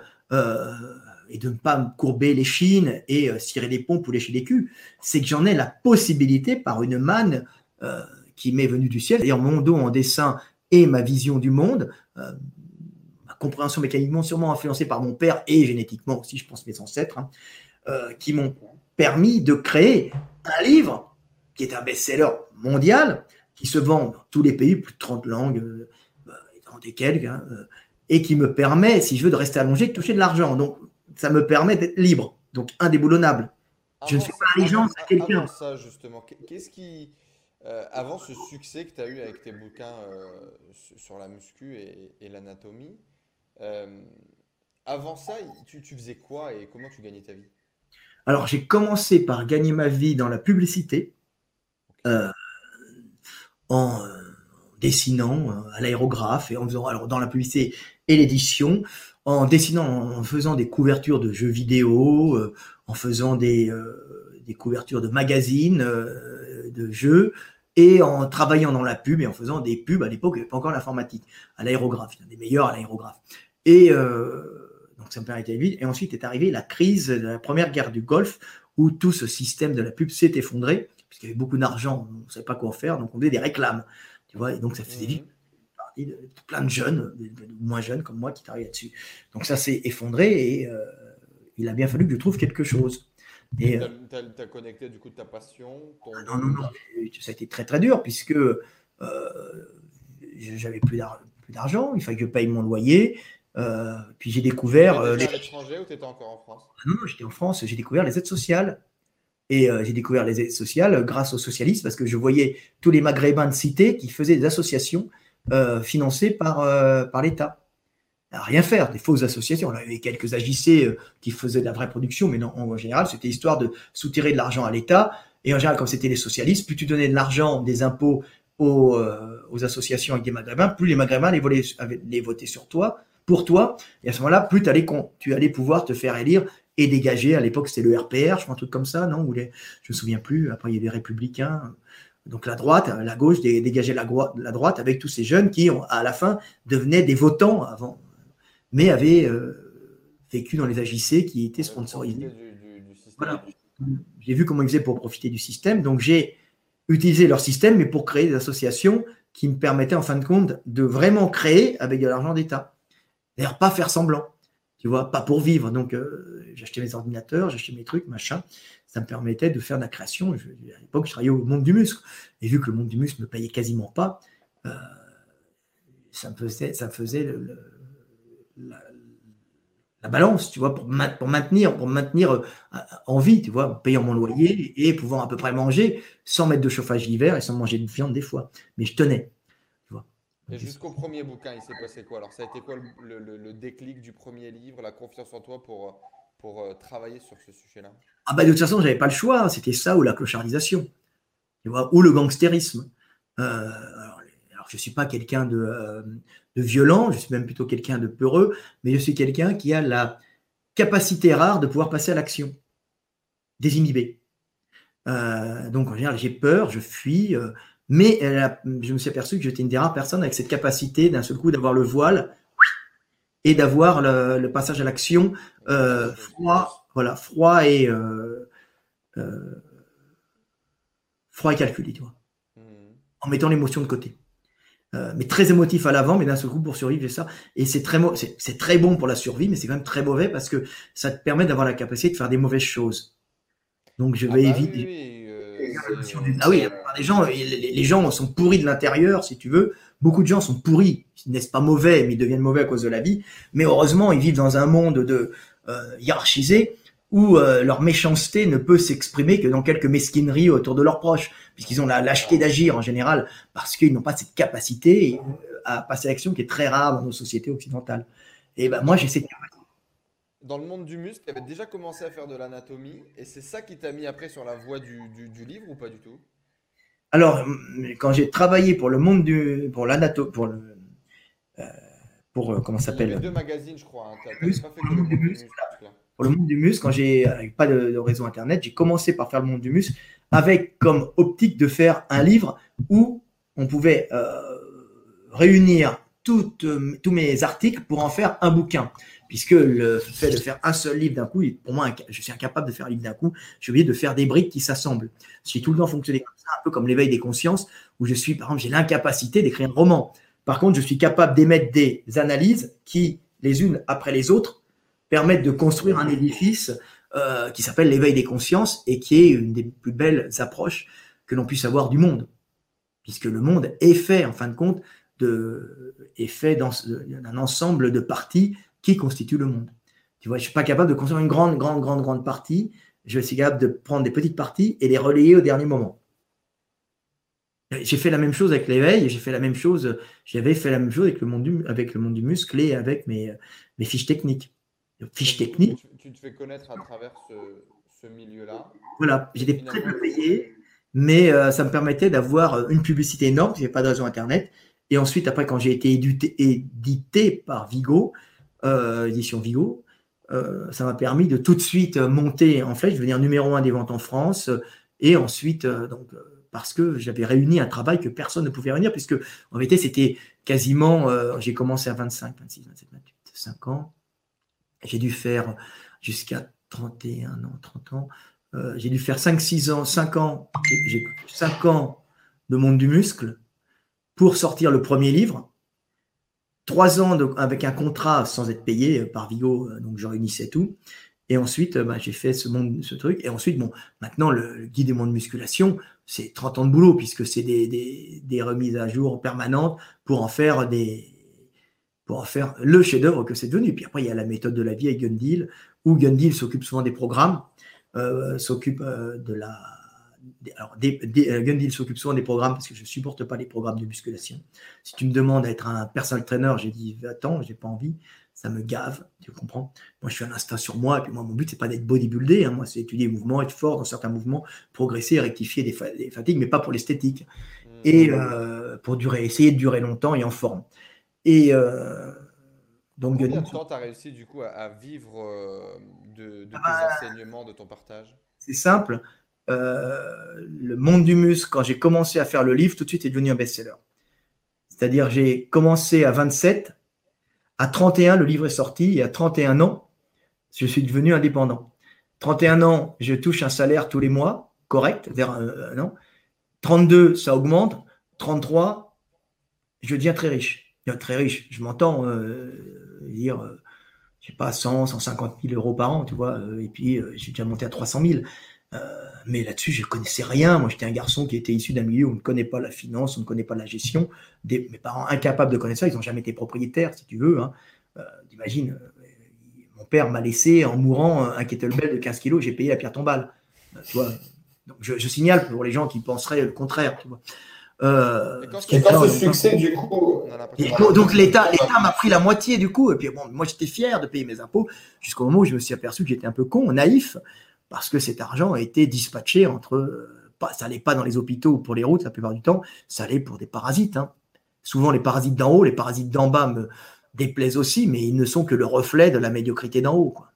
Hmm. Et donc, du coup, à partir de là, tu vas être indépendant financièrement, tu vas pouvoir vivre de tes rentes de livres et donc vivre de tes pensées. Euh, on n'est pas encore à la dictature, mais il y a en tout cas un pas supplémentaire qui est franchi. Justement, comme tu le dis, euh, tu, te mets à gagner du coup beaucoup d'argent très rapidement. Comment tu vas le gérer ça, en plus en venant d'une famille où tu n'avais pas forcément l'habitude? Ah bah Moi, euh, j'ai rarement changé mon train de vie. Mmh. j'ai pas de goût de luxe. Hein. Euh, je crois que j'ai dû m'acheter une belle montre euh, en, en, 20 ans. Je veux dire, ça fait 15 ans que je dois avoir celle-là, tu vois. Euh, et en plus, c'était la revente d'une ancienne à un copain qui voulait l'ancienne, qui me l'a rachetée comme étant au même prix. Ben, il m'a acheté la rente, puis j'ai racheté une, une, autre un peu plus chère, sans, sans débourser beaucoup. En fin de compte, j'avais vendu la première. Donc, j'ai la bagnole qu'il me faut, c'est-à-dire j'ai pas, aucune passion. Si tu veux, j'ai pas des goûts de luxe, c'est-à-dire que j'ai un pick-up parce que je me déplace pour aller voir mon fils en Allemagne fréquemment. Euh, je travaille, donc j'ai besoin d'avoir mes, ordinateurs, mes valises dedans. Et euh, donc, je vis, euh, vis, oui, donc c'est une mentalité un peu de paysan, tu vois, un peu comme ma maman. Je mets de côté pour mes enfants. D'ailleurs, mon fils, peut-être il va partir là, un autre. Et donc, mon fils est déjà assuré puisque j'ai un appart à Budapest. Ça, je suis en train de terminer, je vais le revendre pour acheter un truc à Berlin pour lui, tu vois, parce que c'est un petit, un petit Allemand. Et donc, je veux l'Allemagne n'est pas facile avec les papas étrangers, hein, c'est très très dur, mais bon, j'ai la chance d'être sur YouTube, mon fils me connaît, mon fils m'adore, euh, tu vois, et euh, je ne laisse pas la maman et mon fils dans la merde. Euh, quoi qu'il arrive dans les relations, il faut toujours être responsable des mères, quelles qu'elles soient, et des enfants, quoi qu'il arrive du coup, quand ça te tombe, quand ça tombe dessus, euh, tu pètes pas un câble, tu te mets pas à, dépenser de l'argent. Non, non, non, j'ai jamais eu l'impression de. Non, euh, je dépense pas J'ai pas eu de goût de luxe, ça m'intéresse pas. Tu sais, je me suis acheté ma baraque. Euh, ça t'a pas fait ça t'a eu un déclic quand même de te dire, ouais, ça y est, maintenant, j'ai plus besoin de travailler. Voilà, non, non, non. Non, moi j'aime travailler. Je suis un Européen. Il euh, faut savoir que j'ai quand même pas mal gagné dans, dans l'immobilier, sans énormément. Je, je veux, moi, mon truc, c'était d'acheter des maisons et de les revendre plus belles et plus chères. Mmh. Donc, je me suis aperçu qu'en réalité, quand je gagnais 300 euh, 000 sur une maison, bah, c'était pas mal en vérité. Euh, tu vois, la plupart des, temps, c'est pas des millions, mais euh, quand je revendais un appart, j'ai acheté un appart Mouffetard, un studio, je le revends le double. Je suis content. Tu vois, je m'achète une maison en grue où j'habite. Après, j'achète une maison à Fontainebleau, je la revends, j'achète 220 000 et je la revends 550, 600, je, vais la revendre vite. Tu vois, donc tu es content, tu vois, c'est de l'argent, je réinvestis à Budapest. Très d'entrepreneur de l'immobilier, quoi. Bah, c'est pas vraiment entrepreneur parce que c'est pas ma passion non plus, c'est plutôt emmerdant en, plus, mais comme un vieux paysan, il faut mettre ses, on va dire ses œufs dans le, il faut pas être ses œufs dans le même panier, tu vois. Donc euh, l'immobilier, bah, c'est toujours bien, tu vois. Et donc, quand du jour au lendemain, tu. Mais, je ne loue pas. J'aime bien construire à vendre. Hmm. Quand tu passes ce cap, du coup, de, vraiment gagner beaucoup d'argent, etc., et de sortir un peu de cette misère, euh, clochardisation, comme tu le disais juste avant. Je ne suis pas milliardaire, je suis ni millionnaire. Euh, les gens confondent. Hein. J'ai la possibilité de toucher un salaire quasiment à vie parce que j'ai fait un best-seller qui n'est pas un best-seller à la mode, qui est un livre dont les gens ont besoin en permanence. Un bled, tu vois, le bled. Voilà, euh, je, tape toujours sur l'indémodable. Ça, c'est, j'ai eu ça de mon, mon maître Léonard de Vinci, hein, qui lit ses écrits, a compris. Pour réussir, il faut être, il faut pas faire de mode, puisque la mode se démode. C'est ce que disait Léonard de Vinci. C'est tu mets des draperies, tu mets rien à la mode dans ce que tu fais pour pouvoir continuer à vendre. Et l'anatomie, ça se, ça se modifie, mais sur des centaines de milliers d'années, on va dire, sur des milliers d'années. Ça devrait tenir quelques temps. ça, peut aller plus vite, mais globalement, euh, ça va tenir quelques temps, notre morphologie, nos muscles. Donc, euh, à ce moment-là, les gens ont encore besoin de mes bouquins. Tu vois, donc ça marche. C'est bon. Donc, tout le temps, tu es le meilleur, euh, c'est très dur de venir te remplacer. C'est l'histoire de Coca-Cola et de Pepsi, tu vois. Mhm. Quand tu as une marque de soda qui prend tout et qui truste tout, les concurrents, on leur laisse les miettes, quoi. Tiens, d'ailleurs, c'est quelque chose que tu dis souvent, et après, on parle vraiment de, conscience, parce que c'est ça qui m'intéressait à la base, qui nous intéresse tous. Mais tu le dis souvent, tu dis souvent, voilà, je suis le meilleur. Euh, tu parles souvent de. Euh, ça dépend où, hein. je ne suis pas le meilleur. Non, mais dans, dans, tes domaines, en tout cas, tu ne tu, tu n'as pas de mal à avoir ce qu'on appelle en anglais le, self-awareness, à savoir reconnaître tes forces, reconnaître tes qualités, etc. Il y a beaucoup de gens, surtout en France, qui prennent ça comme étant euh, prétentieux. Euh, comment toi, est-ce que tu, tu, Voilà, quand tu dis t'es le meilleur, qu'est-ce que ça te fait? Pourquoi tu dis ça, etc. et je le dis parce que je le suis, euh, c'est tout. Je veux dire, je vais pas m'amuser. Je suis meilleur, et c'est déjà rare d'être le meilleur, et d'être le meilleur dans quelques, dans, dans, dans deux, trois domaines, c'est quand même extrêmement rare. Donc, je, ce qui, ce qui me permet quand même d'être assez fort dans encore plus de domaines puisque je peux les associer, tu vois. Euh, bah, après, je suis pas le meilleur partout, euh, tu vois. Si on me disait que tu es le meilleur en orthographe, je dis non, je fais énormément de fautes d'orthographe. L'avantage, c'est que mes fautes d'orthographe euh, ne s'entendent pas à l'oral. Tu vois, ce sont des fautes de, qui sont qui ne sont pas des fautes sonores. Ce sont des fautes. Qu'est-ce que tu dis aux gens du coup quand bah, mais c'est très prétentieux de dire ça, par exemple, que tu es le, le meilleur. Bah, qu'est-ce que tu veux que je te dise? C'est que si je te dis que je suis le meilleur en dessin d'anatomie actuellement, il y en a quelques-uns qui arrivent à faire des fois aussi bien que moi, mais pas sur la durée, sur le nombre. Tu vois? Donc, bah oui, euh, et c'est pas, pas que je dessine super bien, c'est que je dessine très bien. Je dirais que je suis dans le 99% des bons dessinateurs, de 4, euh, allez, 99% des, euh, dans le 1% des meilleurs dessinateurs au monde. Euh, le problème, c'est pas, il y a des, milliers de mecs qui sont euh, qui dessinent aussi bien que moi. Le problème, c'est le savoir qui va avec. Des mecs qui dessinent bien, qui connaissent le sport, l'anatomie comme je le connais, tu vois, l'évolution comme je la connais, et qu'on a une analyse des relations énergétiques des choses entre elles, t'en as pas. Ouais, c'est parce qu'il y, a la niche de la niche. Donc je peux mettre mon talent de dessinateur dans des domaines où je suis encore extrêmement fort. Donc t'imagines le niveau. Je veux dire, bon, euh, en évolution humaine, je dirais que je suis euh, meilleur en compréhension des, systèmes énergétiques, en évolution, je pense en paléontologie, euh, je, suis, vraiment meilleur que, la plupart des mecs. Je veux dire, je comprends tout de suite les trucs, tu vois, et d'une façon simple, tu vois, parce que j'ai pas cette, cette gang de, on va dire, scolaire qui oblige le euh, le chercheur euh, euh, procédé à, à des écrits qui doivent être justifiés par un journal scientifique avec des mecs qui, tu vois, j'ai pas besoin de ça. Donc, j'ai la liberté de penser loin. Alors que malheureusement, même s'ils ont la capacité, ils vont être brimés par leur système scolaire. Scolaire, alors aux États-Unis, il n'y a pas ça. Il y a des mecs qui vont beaucoup plus loin, ils sont ouverts. Euh, mais bon, le français, malheureusement, d'ailleurs, les bons français partent, ils ont ce problème-là. Ce qui énerve un peu des mecs comme euh, la tronche en biais, tu vois, qui m'attaquent et qui disent euh, on ne peut pas dire que ce qu'il dit est faux, mais on ne peut pas dire que c'est juste. Tu vois, ça veut dire que je n'ai rien à dire contre lui. c'est triste. Je ne sais pas quoi dire, donc j'attaque de front. Quoi. Bah voilà, dire, si tu ne sais pas quoi dire, tu dis rien, ça, ça, et puis attaque avec du factuel. Je veux dire, ce que je dis, je le dis en fonction des lois physiques du monde. Donc, je m'amuse pas à dire quelque chose qui ne peut pas rentrer dans le cadre des lois physiques du monde. C'est ce que les mecs comprennent pas. Et ça, c'est vraiment une base. Tu vois?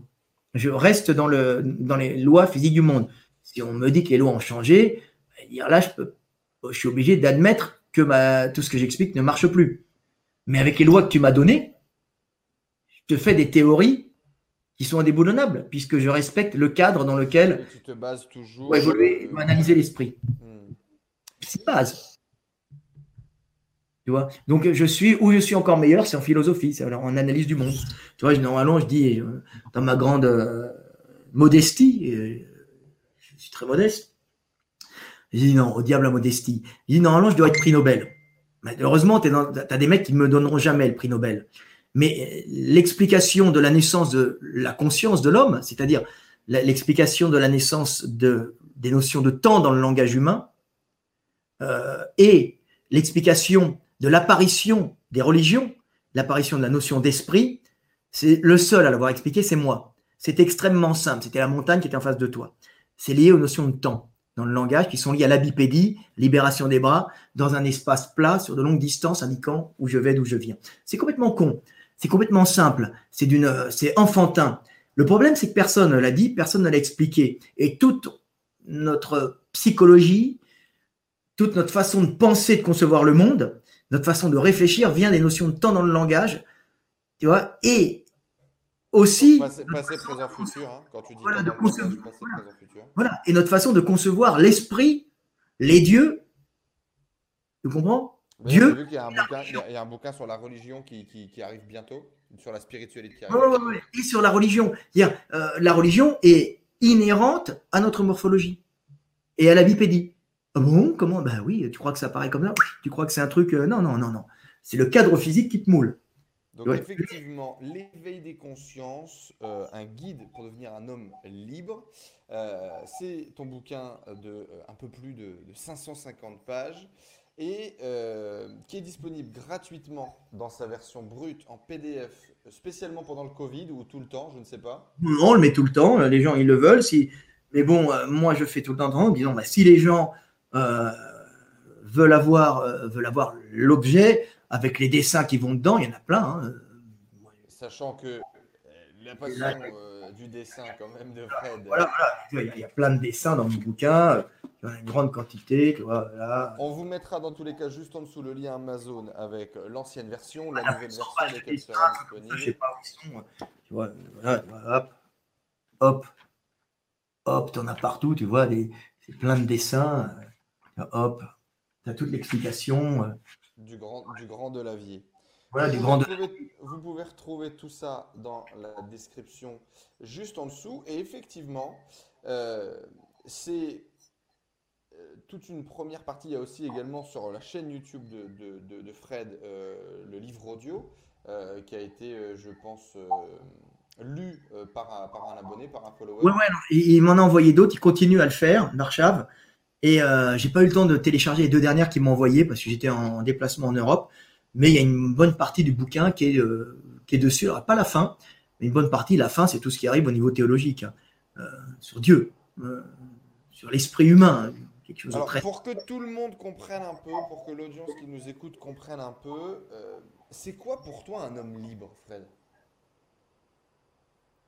Bah, Un homme libre, euh, c'est un homme qui, est, euh, qui a assez de recul sur ce qu'est le monde pour se libérer de la hiérarchie des hommes. C'est-à-dire n'écouter qu'une seule chose, c'est-à-dire lui, c'est-à-dire sa conscience ou Dieu, c'est-à-dire ce qu'il est réellement c'est-à-dire ne plus penser comme on lui dit de penser, mais penser comme lui-même ou Dieu, le monde, lui dit de penser réellement, c'est-à-dire euh, savoir qui tu es et ne plus laisser de côté tes propres décisions, tu vois, euh, ta, propre analyse du monde, tu vois, laisser de côté pour obéir à l'analyse d'autres personnes. on voit bien que la Macronie a généré des gens euh, qui restent enfermés quand on leur dit de rester enfermés qui portent des masques en extérieur et dans les parcs. Tu vois, c'est-à-dire c'est penser comme on te dit penser en dehors de toute logique. Ce qui ne veut pas dire que le masque est mauvais et que Macron a toujours été mauvais. Mais tu ne peux pas laisser un autre dicter ta vie à partir du moment où tu comprends le fonctionnement du monde et dicter ce que tu dois faire? C'est tout. en, sachant bien sûr que même cette liberté euh, que tu crois être de toi est en vérité un automatisme et une prédestination, puisque euh, le monde est ce qu'il doit être et tu ne peux être que ce que le monde a voulu que, que tu sois, puisque, puisque c'est les lois physiques du monde qui régissent le monde. Donc tout mouvement euh, d'une particule euh, ne peut être que ce mouvement-là et pas un autre, vu qu'elle est soumise à des contraintes physiques. C'est-à-dire que si on pouvait calculer à l'instant X du début de l'univers, où l'unité passe à la pluralité, ce qu'on appelle le Big Bang, c'est très symbolique, si on était capable de calculer la vitesse et la direction de chaque particule à cet instant-là, on serait capable, en connaissant les lois physiques du monde, et avoir des très gros processeurs, de savoir ce qui va arriver, ce que vont donner ces particules et le monde qu'elles vont créer. Donc, en regard de la connaissance de la vitesse d'expansion de ces particules, leur position à l'instant X de leur séparation de l'état initial, si tu connaissais ça, tu pourrais, de ta place là, et connaître ça avec, un, avec une capacité d'analyse assez grande, savoir ce qui est arrivé, voilà, savoir ce qui est, ce qui est arrivé et ce qui arrivera, puisque ce sont les lois physiques du monde. Les lois physiques du monde sont immuables, le monde ne peut être que ce qu'il est et il n'y a pas d'autre chemin. Mais même ta volonté d'être libre hein, ne vient pas de toi, elle vient du monde.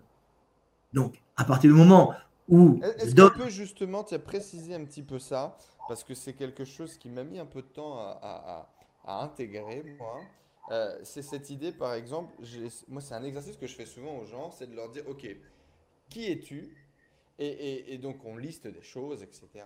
Et puis je leur dis, ok, qu'est-ce qui t'a été, euh, en, philosophie on dit quoi? On dit euh, acquis, ça a été acquis ou ça a été inné, c'est ça, c'est acquis ou inné, je crois, un truc comme ça. C'est un peu la même idée, c'est-à-dire qu'est-ce qui t'a été transmis par tes parents et hérité, et qu'est-ce qui a été, quelle est ta réalité créée, quelle est ta réalité héritée? Et ça choque beaucoup de gens et c'est en général un exercice qui est assez euh, puissant. C'est très dur à faire parce que c'est très dur à, analyser parce que tu es un ensemble des deux. Comme je dis, toujours, euh, euh, tu es, tu n'es, tu es, tu la pensée du monde. Tu n'es pas, tu n'existes pas toi. tu ne, l'individu est une illusion, une illusion, une illusion, une réelle illusion. Tu n'existes pas. Tu es la conscience du monde incarné en toi, mais l'individu n'existe pas, tu n'as pas de pensée propre. Ah bon euh, Non, c'est le monde qui pense en toi. Ah bon Oui, il pense en toi. Toi, tu n'es que la mémoire génétique de ta lignée, c'est-à-dire des automatismes face au milieu que tu as hérité de ta lignée. D'ailleurs, ces automatismes qui ont permis à ta lignée de survivre et qui ont été transmis. Hein. Euh, un héritage génétique euh, qui te permet de suivre et de réagir de certaine façon face au monde, d'être ce que tu es et de réagir. Plus tu es ta confrontation au monde qui modèle en partie ton, d'abord ton physique et ensuite ton esprit en, y en, en, intégrant dans ta petite cervelle un ensemble de réflexes conditionnés à ce que tu reçois du monde. Ça s'appelle l'éducation ou la confrontation au monde, qu'elle soit scolaire ou qu'elle soit dans la vie de tous les jours. Donc tu es un ensemble, donc tu es la, ta génétique, ta confrontation, ta, génétique, c'est ce que tu as acquis de ta, euh, génétiquement par, ta, naissance, hein, qui sont des, des, automatismes de comportement, plus des automatismes de comportement que tu as générés pendant ta vie. Ces deux-là font que tu es l'individu que tu es et tu vas réagir d'une certaine façon au monde automatique en fonction de ce que tu reçois du monde. C'est-à-dire que tu crois être libre de tes pensées, je suis, euh, j'ai ma liberté de penser, sauf que tes pensées surviennent sans que tu en contrôles leur venue. Donc si c'est pas toi qui contrôle la venue de tes pensées, c'est que c'est le monde qui en toi génère la venue de tes pensées par les automatismes, euh, par les, en fin de compte, la petite mécanique automatique que tu es. Ça ne, veut pas dire que tu es nul, ça veut dire tout simplement que tu es beaucoup plus que ce que tu crois être. Tu n'es pas euh, Enzo Honoré, c'est ça, Enzo Honoré? Tu es en vérité le monde dans Enzo Honoré. Ah, tu es, je suis euh, le fils du Père, c'est-à-dire je suis l'Esprit Saint en l'homme, si tu veux, pour certains, ou comme diraient les musulmans, euh, euh, Dieu est plus près de toi que ta veine jugulaire, c'est-à-dire que c'est caché dans les textes, mais tu es Dieu en l'homme. Il n'y a qu'une seule chose de réel, c'est la conscience et Dieu. Le reste n'est qu'une illusion. L'objectif, du coup, quand on comprend ça, que nos pensées nous, viennent, qu'on est dans, une vie finalement un peu en automatique. L'idée et, l'objectif premier, ça serait de changer de perspective, de prendre de la distance pour justement devenir en homme libre, prendre de la distanciation sur tout cet automatisme pour espérer penser par nous-mêmes? Non. C'est à partir du moment où tu comprends ces automatismes, tu es à ce moment-là libéré de la hiérarchie des hommes et tu acceptes d'être ce que tu es réellement, c'est-à-dire un être divin, c'est-à-dire l'incarnation de Dieu en l'homme. Tu vois À partir du moment où tu acceptes. Moi je, te comprends tout à fait. Non, à partir du moment où tu acceptes d'être l'incarnation de Dieu en l'homme, tu es libéré de la hiérarchie des hommes, tu es un homme libre, comme, mhm. mais tu es soumis à une seule chose, c'est-à-dire à Dieu ou ta conscience. Tu comprends? C'est la base. Et quand tu comprends ça, tu comprends. C'est ça, que tu appelles l'éveil de conscience C'est ça. Et à ce moment-là, la seule chose que tu as à faire, c'est baiser, bouffer et enseigner aux hommes la liberté. Parce qu'à ce moment-là, tu toutes ces futilités de vouloir euh, accumuler euh, de la richesse, c'est bien si tu as une œuvre à faire pour sauver les hommes, pour les aider. Mais tu t'aperçois que l'essentiel, c'est de vivre et être heureux et de vivre la relation à l'autre, c'est-à-dire dans ce monde qui n'est qu'une illusion perçue par la conscience, c'est-à-dire de vivre la, relation à l'autre, c'est-à-dire à, toi-même, c'est-à-dire à Dieu, puisque en tout homme, c'est le même monde qui pense, c'est le même Dieu. Donc, s'unir à une femme, c'est s'unir à soi-même. S'unir aux hommes, dans une, dans une grande beuverie, entre amis, en vérité, c'est s'unir à Dieu dans tes amis.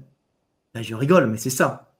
C'est s'unir dans, une fête populaire quand tout le monde. Ben, c'est comprendre que nous ne sommes qu'un, ben, c'est de comprendre que nous ne sommes qu'un, qu'il n'y a qu'une seule chose, c'est Dieu, et que Dieu est en tout homme et brille en tout homme. Voilà. Après, on va vous parler de la place du diable. Est-ce que tu as, grandi, toi, dans la, dans la religion, justement? J'ai grandi nulle part. C'est quelque chose qui t'est venu euh, après, justement, sur tes recherches, sur tes études, sur tes réflexions? On grandit nulle part sans religion. Euh, on recherche une, une cause qu'on ne vous donne pas euh, et on la cherche. On la cherche dans les religions et puis après, on s'aperçoit que elle est autour de toi et qu'elle est principalement en vérité en toi, puisque le monde n'est pas autour de toi, le monde est en toi. Est en toi. Qu'est-ce ah qui t'a permis de vivre, toi, cette transformation, cet éveil de conscience? J'imagine qu'aujourd'hui, tu te considères comme quelqu'un de conscient et comme quelqu'un de libre Ah oui, oui, mais je, ne suis pas. Euh, euh, je suis libre et conscient, mais je ne suis pas un, un sale, hmm, comme c'est un bon seul sur ta montagne, euh, qui est détaché de toutes les passions humaines. non, au contraire. Hein. les passions humaines, les, les, émotions, les pulsions animales, euh, nous permettent d'être vivants. Mais quand tu connais la valeur du bien et du mal, tu ne fais pas de mal aux autres, car l'autre est un autre toi-même. Tu comprends ça? Donc, euh, qu'est-ce qui t'a permis de vivre cette transformation? Comment est-ce que toi tu as fait cet éveil de conscience? Parce que moi, ce qui me frustre beaucoup depuis que j'ai découvert tout ça, depuis que j'étudie tout ça, c'est euh, le, problème de la théorie théoriser euh, tout ça, discuter de tout ça, c'est génial et ça peut permettre à des gens d'avoir justement euh, un appel, une envie de cet éveil, de, se connecter à soi et de comprendre ça. Mais il faut le vivre quand même pour vraiment l'intégrer. Euh, pour l'intégrer, il faut vivre, c'est-à-dire faut aimer son prochain, aimer ses enfants, aimer sa famille et savoir que tes ennemis, même si j'ai envie de leur trancher la tête, hein, ce qui est normal, ce sont des êtres, en fin de compte, ce sont, des frères humains. C'est aussi l'Esprit de Dieu en l'homme, mais peut-être l'Esprit de Dieu perdu qui n'a pas pris conscience de qui il était. Il est encore plein de jalousie, plein de haine, euh, plein de colère, euh, et euh, ce sont des hommes perdus. Tu vois, des hommes perdus parce qu'ils n'ont pas compris qu'ils étaient divins. C'est un peu l'histoire du diable. C'est symbolique, mais le diable, c'est quoi? C'est ça, c'est toutes les énergies négatives à qui on a donné du pouvoir et de la foi. C'est Dieu qui ne prend pas conscience qu'il est Dieu et euh, qui rejette euh, le monde et Dieu. C'est-à-dire qu'il se rejette lui-même.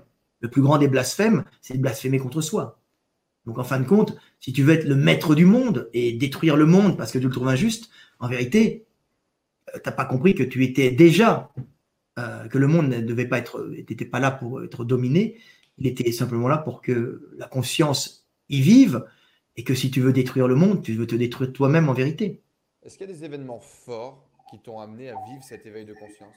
Ben, En général, tous les gens qui, euh, qui vivent un rapprochement avec la mort, en général, avec la finitude, euh, qui comprennent euh, l'absurdité de certaines situations, ben, se rapprochent de l'éveil et deviennent éveillés. C'est l'histoire de Bouddha qui est confronté à la mort, c'est symbolique, mais c'est ça. Ben, en général, tout homme s'éveille au dernier moment dans le puits de ténèbres, euh, ou s'éveille pas, et à ce moment-là, c'est l'enfer. C'est l'enfer jusqu'au moment où, où, la situation est tellement intenable qu'il abandonne la vie. Mais euh, pour justement, et, mourir, il, faut apprendre, il faut apprendre à abandonner la vie et à abandonner son ego. Quand est-ce que toi tu as combattu ton ego et quand est-ce que tu l'as abandonné? S'il y avait un événement qui t'avait marqué, s'il y avait des, des, des choses qui, qui t'avaient impacté? Alors, j'ai abandonné, euh, j'ai abandonné l'ego quand j'ai eu, euh, j'ai eu une espèce de révélation, comme Moïse euh, face à Yahvé, face à, au buisson ardent, j'ai eu une révélation, vivant un, un, choc très très violent sur la tête et entre autres, hein, un ensemble de, choses qui m'ont permis d'avoir la révélation. Mais j'ai compris que dans cette douleur immense, dans cet état second, j'ai compris, c'était peut-être un moment, je me demande si j'ai pas fait un arrêt cardiaque, mais euh, euh, je pense que c'est dans, cet état, euh, j'ai compris, en fin de compte, Dieu m'a parlé, c'est-à-dire Dieu est en nous tous, hein, il n'y a rien d'exceptionnel. Hein. il, ne parle, il ne parle pas à un élu parce qu'il est supérieur, ça faut, il parle à, un élu parce qu'il se trouve que l'élu se trouve au bon moment, au bon endroit. Donc, il faut arrêter de mettre. Voilà, parce qu'il est, non, parce qu'il est en état d'écouter surtout. Hein. Mmh. C'est surtout ça. Euh, il n'a pas fait exprès. Puisque, euh, donc, euh, ce qui se passe, c'est qu'à partir du moment où Dieu te parle, tu reçois le message et c'est après, tu mets du temps pour comprendre le message. Et tu dis, merde, je comprends maintenant. Et quand Dieu te parle et te dit, en te montrant une femme dans ta vision, et te dit, aime-la, c'est ta conscience, qu'est-ce qu'il me raconte? Qu'est-ce qu'il me raconte ben oui, aime-la, c'est ta conscience, puisque nous sommes conscience divine. Au, niveau divin, aimer l'autre, c'est aimer sa conscience, la conscience du tout. C'était. Euh, mais j'ai vu que beaucoup de mecs euh, éveillés l'ont vu. Hein. Tolstoy était éveillé, même s'il a vécu une vie familiale atroce, il était éveillé. Depuis que tu t'es éveillé, est-ce que tu, tu, vois du coup l'éveil du monde autour de toi? Est-ce que tu vois du coup de plus en plus euh, C'est pas le voir, c'est le transmettre.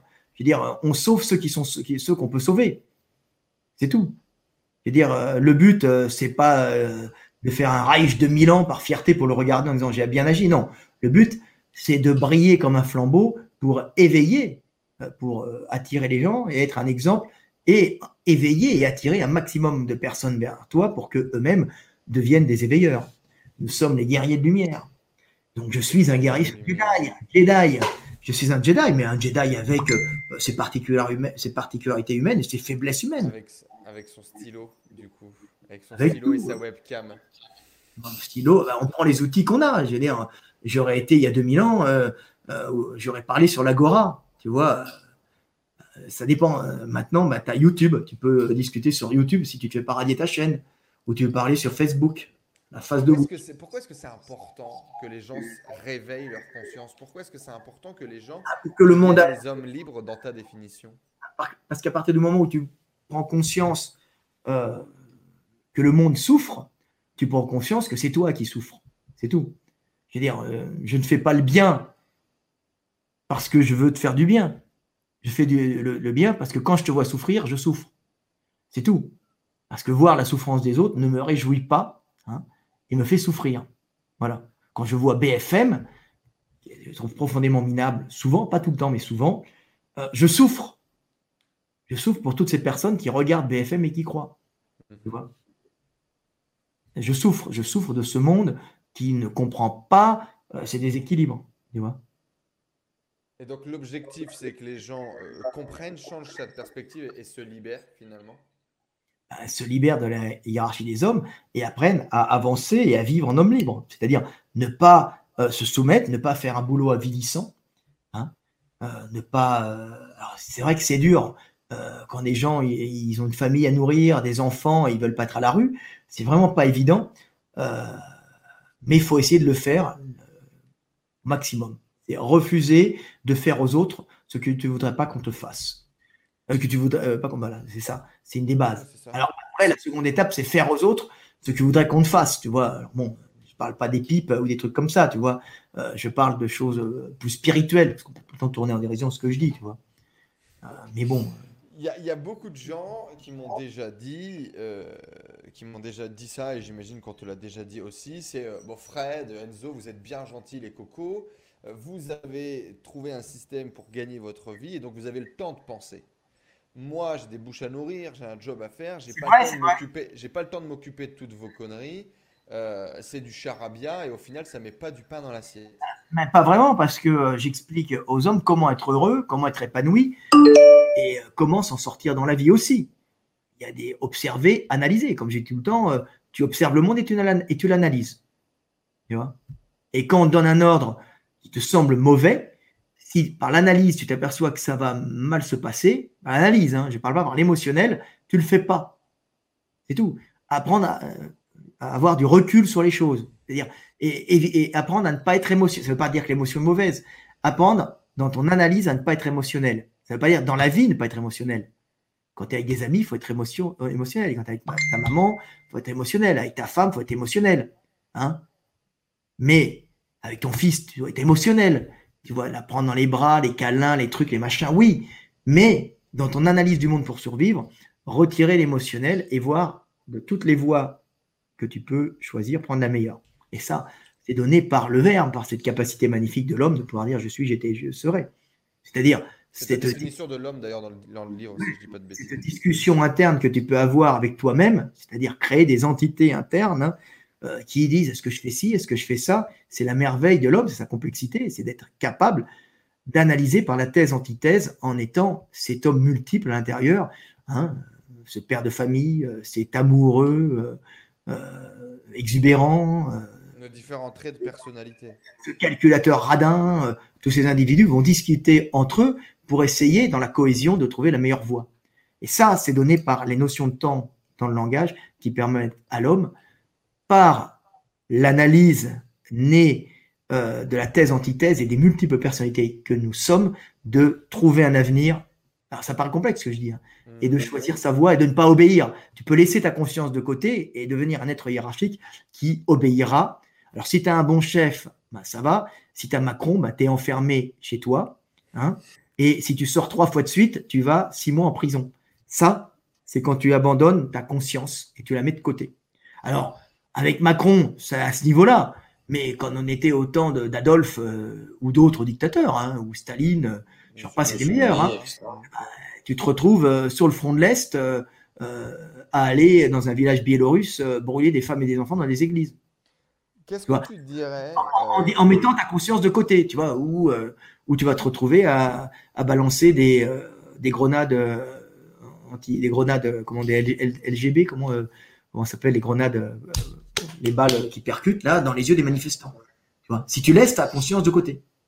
tu, disais tout à l'heure que, que, tu faisais un travail qui était justement intemporel et indémodable, et pourtant euh, c'est quand même quelque chose de, très à la mode en ce moment parce qu'il y a, j'ai l'impression, un espèce de mal-être ambiant et de plus en plus de gens qui, qui se réveillent et qui cherchent justement à, ou qui ont de plus en plus, en tout cas, ce réveil des, des, des consciences.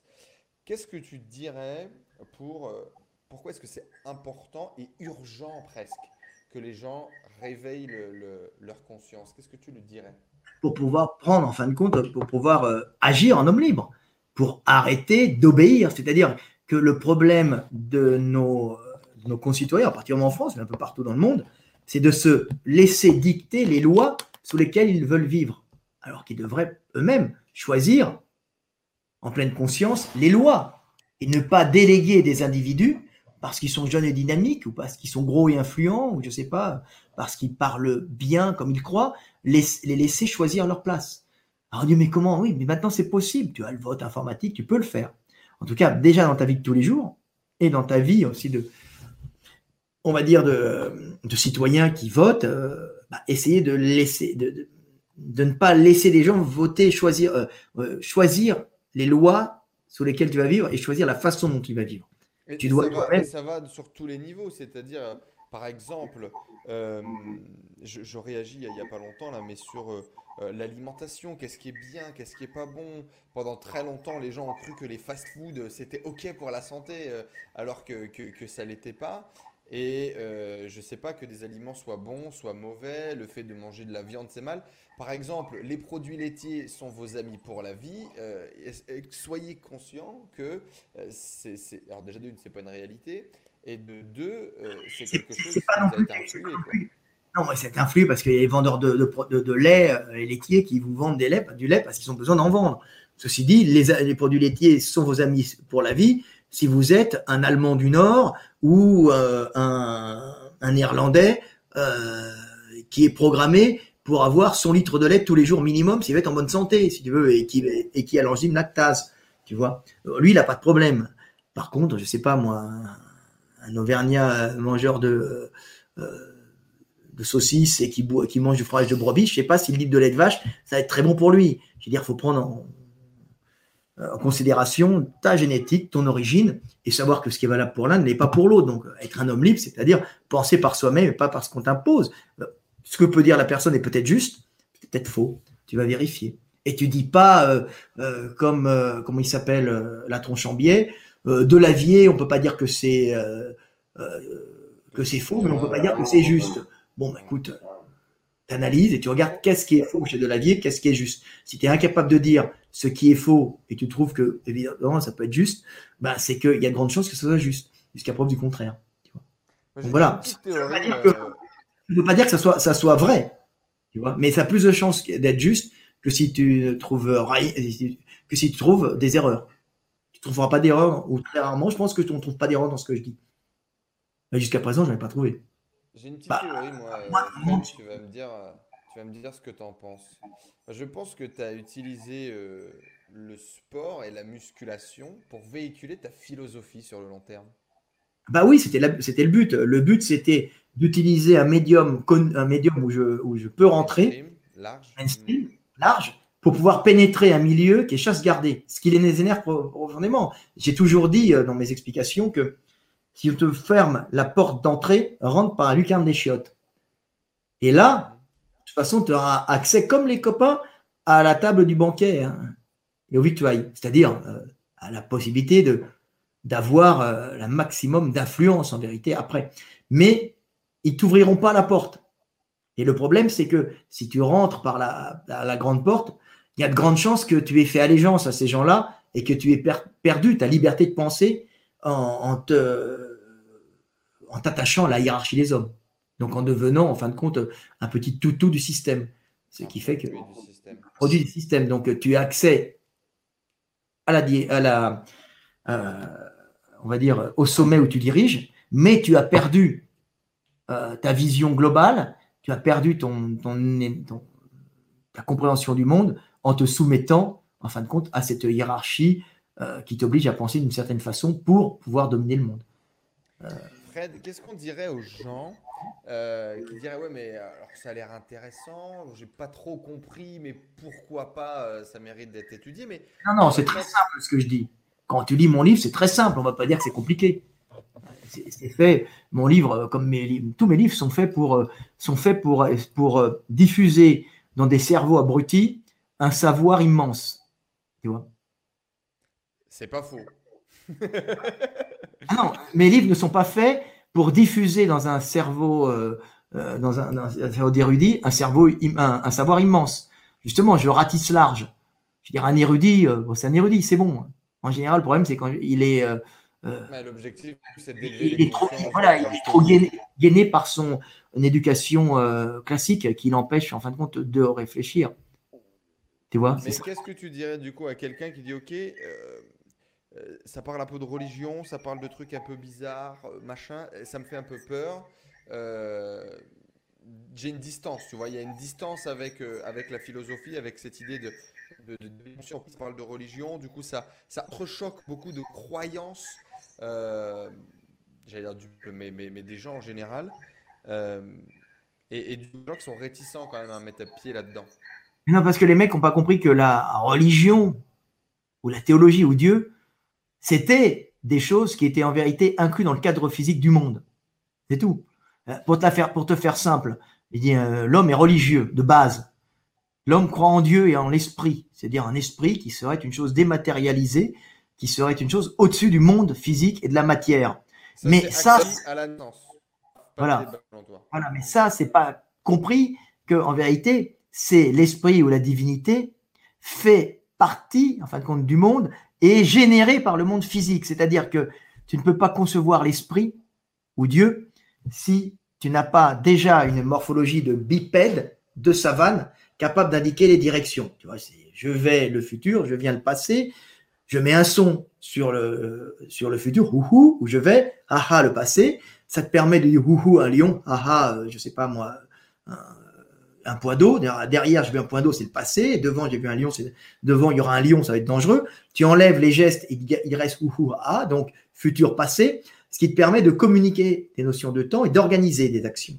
Mais ces notions de temps, donc, de préméditer des actions en groupe, donc donne une supériorité sur tout le reste euh, de la, création, comme on pourrait dire pour un croyant.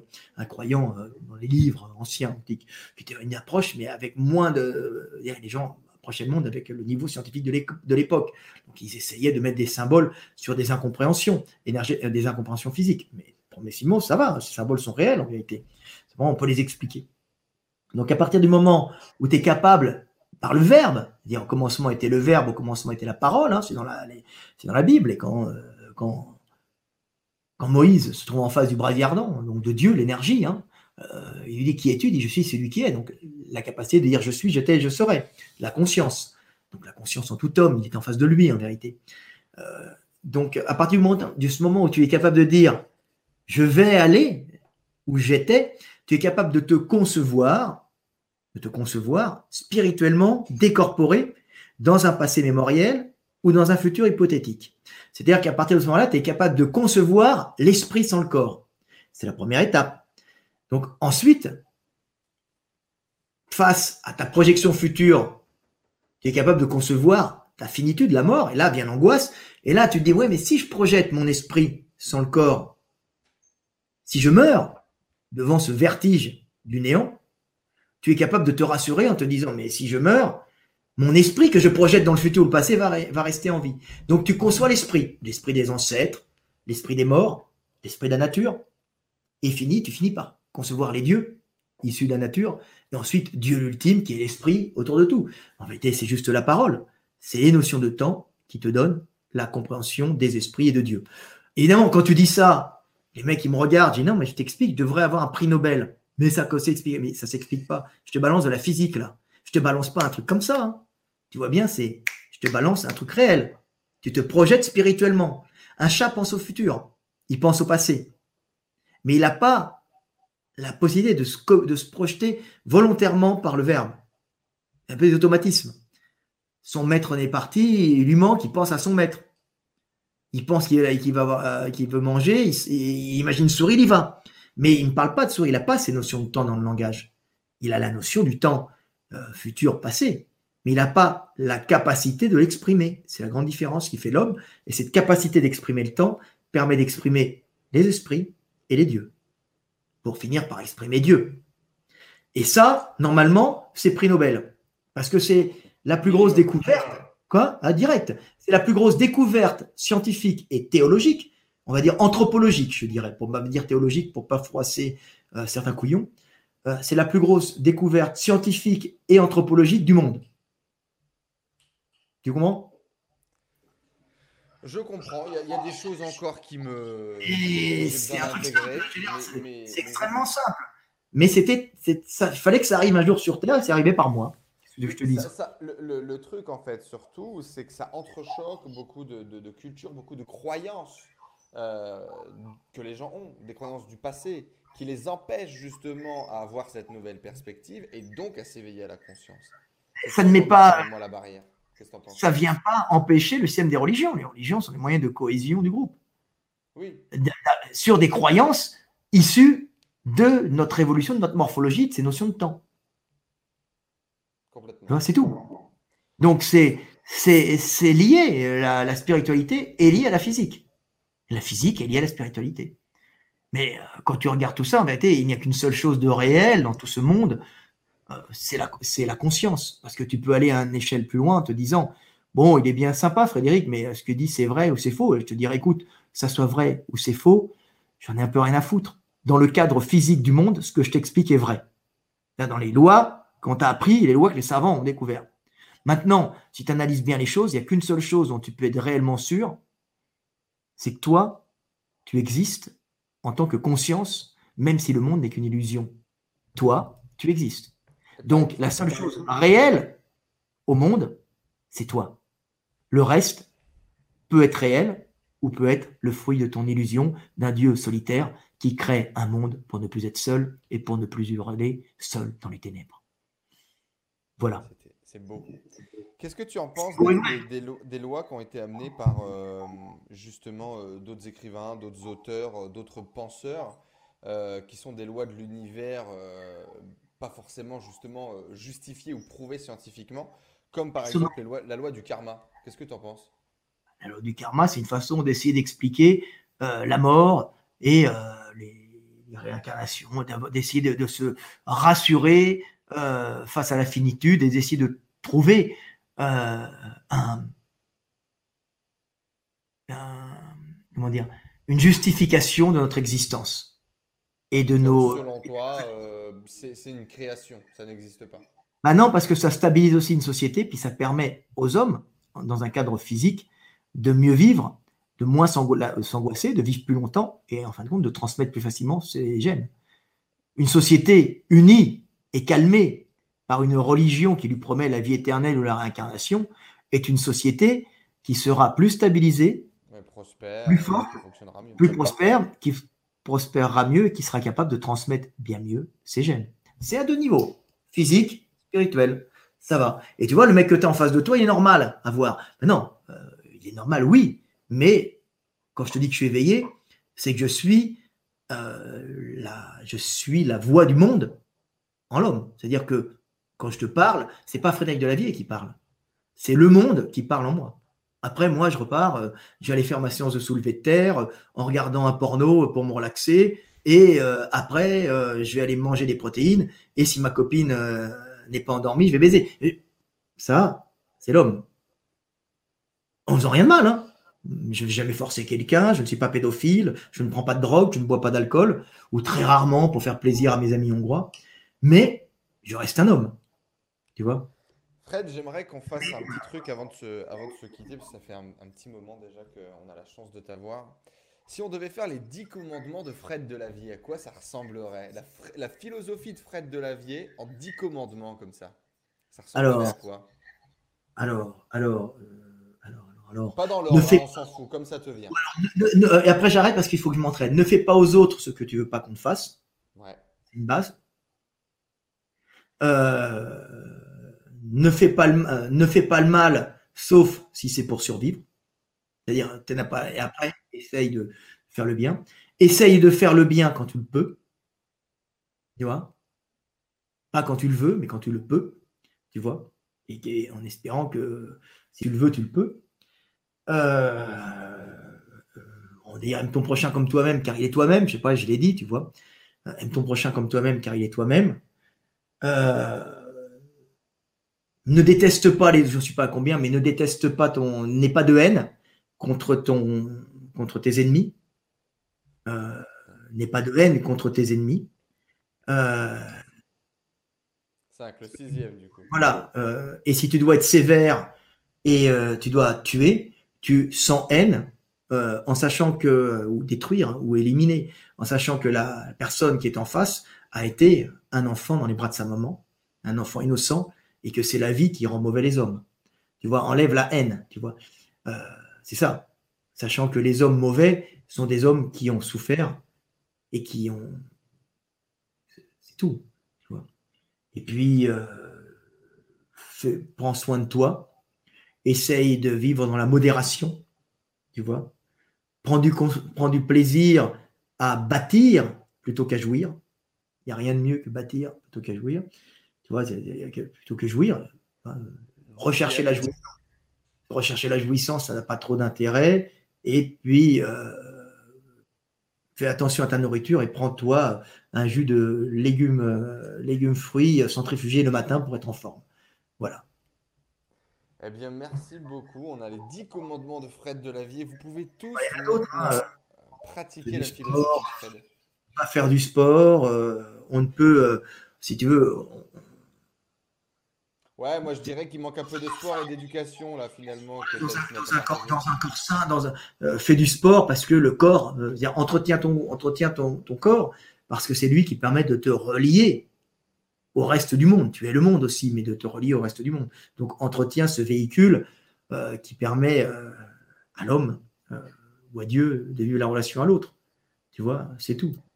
Et puis défendre, et tu dois défendre, tu dois défendre le, corps, dois te défendre, apprends à te défendre parce que il, agit sans pitié sur, sur, les, les individus qui voudrait profaner le temple de Dieu qui est ton corps, car c'est le temple de Dieu, et Dieu est en toi, en tout cas sa conscience. Donc la chose à protéger, euh, c'est le corps et les hommes, car ils abritent l'Esprit de Dieu. Voilà, le temple de Dieu, c'est le monde, mais Dieu est en nous. Et qui attaque un homme, attaque le temple de Dieu. C'est ça. C'est une très belle conclusion pour nos commandements de... C'était les dix commandements du coup de, de Fred de la vie. Fred, juste avant de partir, une petite dernière pépite. J'ai la croyance que l'on n'est pas libre à partir du moment où le regard des autres nous définit. Qu'est-ce que tu en penses? Et selon toi, comment est-ce qu'on pourrait, qu'est-ce qu'on pourrait faire Comment est-ce qu'on pourrait pratiquer cette philosophie pour se détacher du regard des autres? Il faut te dire, alors un truc qui est très simple, c'est la chanson de, de Raphaël, c'est euh, dans 150 ans. Hein. tu vois, dans 150 ans, on sera tous morts.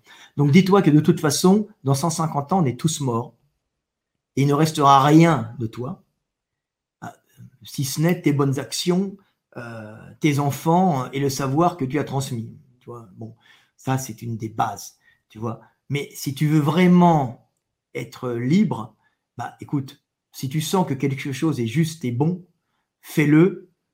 Hein. si tu sens au fond de toi que quelque chose, fais-le en n'en ayant rien à foutre de ce que pensent les autres. On n'en a que foutre. À partir du moment où tu penses sincèrement que c'est juste et bon. Le regard des autres n'a aucune importance. Ce qui compte, si tu es un homme qui n'est pas perverti hein, et qui est sain d'esprit, hein, euh, c'est de savoir penser que tes actions sont justes et bonnes. À partir de ce moment-là, tu mets de côté le regard, tu ne cherches pas à plaire. Plaire, c'est pour les femmes ou les politiques. Tu vois, c'est pas pour les hommes libres. Mais des femmes peuvent être des hommes libres en tant qu'hommes, l'espèce. Avec un grand H. Mhm. un grand H. Mais on va dire que la séduction, c'est pour les femmes et les politiques. C'est une façon, en fin de compte, euh, de survivre. Mais bon, c'est pas celle d'un homme libre. Tu vois. Eh bien, merci beaucoup Fred pour euh, cette balade philosophique. C'était un vrai plaisir de pouvoir discuter avec toi, euh, discuter avec toi sur ce travail de la conscience, même si finalement on a dérivé sur euh, plein d'autres sujets. Ouais. Après, je pourrais dire aussi que des certains politiques ne le sont pas réellement. Ce sont avant tout des hommes libres, cherchant le bien de leur pays, qui ont des missions. Je ne parle pas de Macron, hein, mais par exemple un mec comme Poutine ou Trump, ce sont des hommes libres. Tu vois, ce sont des, des hommes qui agissent pour leur pays et qui n'en ont un peu rien à foutre de ce que pensent les autres. Ils agissent, ils sont comme ça, un point c'est tout, ça passe ou ça casse.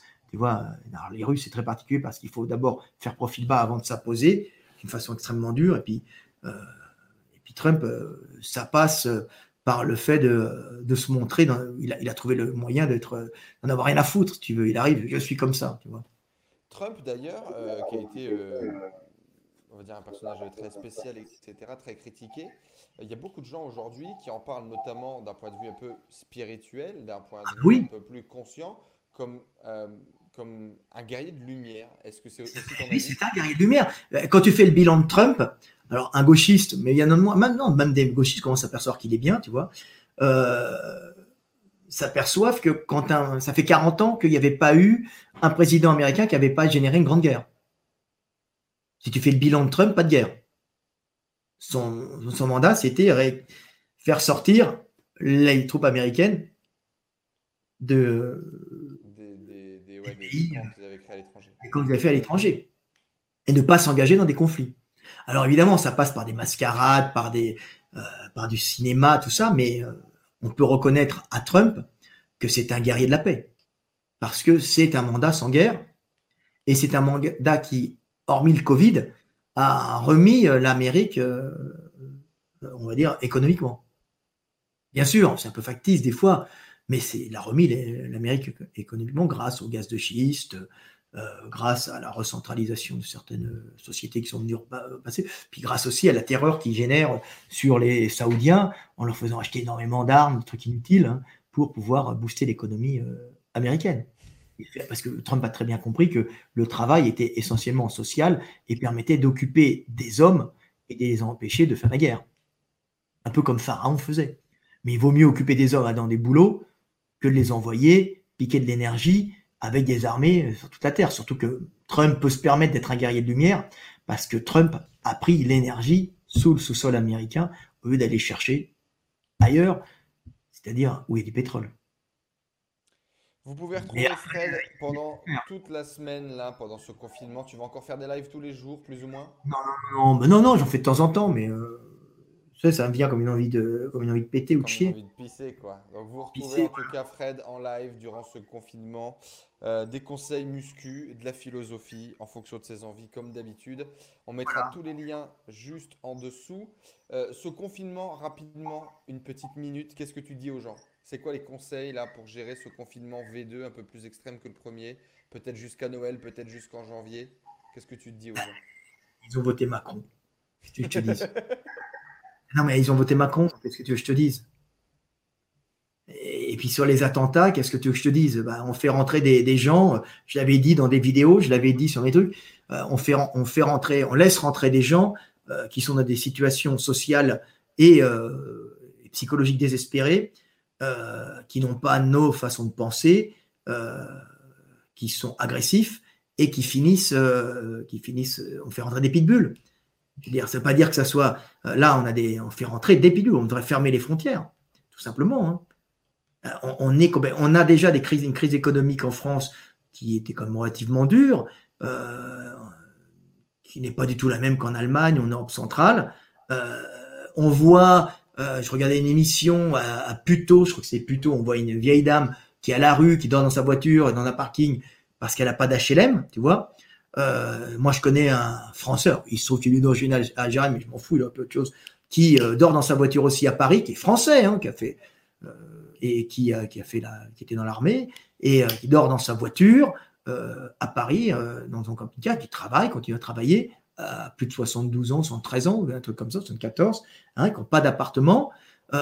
et puis tu vois des, des sans-papiers qu'on reloge au centre de Paris dans des appartements donnés par la, mairie tu vois 250 euros et là tu comprends pas. Tu dis attendez, on a une misère française, qu'importe la religion là, et on fait rentrer des mecs. Il y, a, une folie. Tu vois, c'est pas, il n'y a pas de logique. C'est tout. Il n'y a pas de logique. Je jette pas la pierre aux gens qui rentrent. Tu je dis il n'y a pas de logique. Tu vois. Et on continue à les faire rentrer. Alors il y en a certains, on va leur trouver des appartements, puis il y en a d'autres qui vont rester à la rue, qui vont faire des fous furieux. Parce qu'on leur montre, parce que eux, c'est pas nous qui leur montrons, ils voient l'Occident comme un paradis, et puis ils arrivent, et puis ils s'aperçoivent que c'est plutôt l'enfer.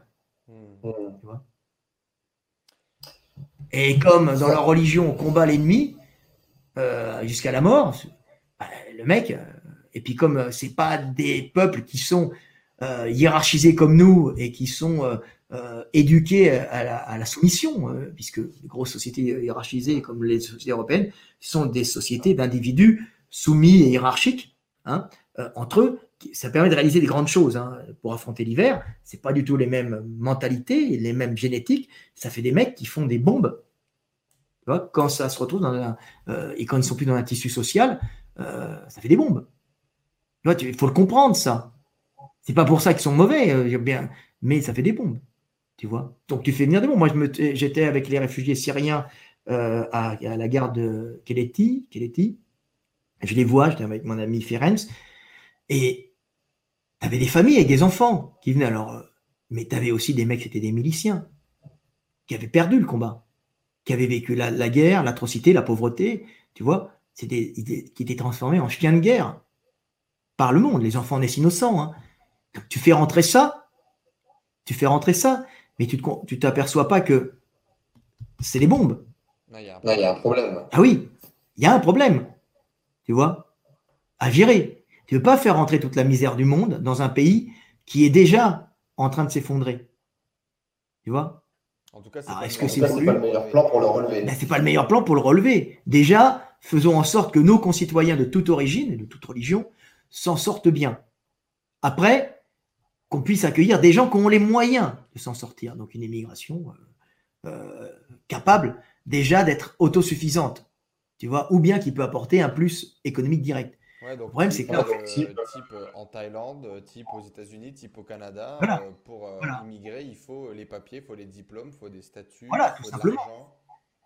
Voilà, une base pour pouvoir rentrer. C'est pas contre eux, c'est pour éviter des troubles sociaux et pour éviter que des gens soient égorgés par des gens devenus fous. Il y a, il y a du coup, mais, Aujourd'hui, trois innocents sont morts, sont morts égorgés.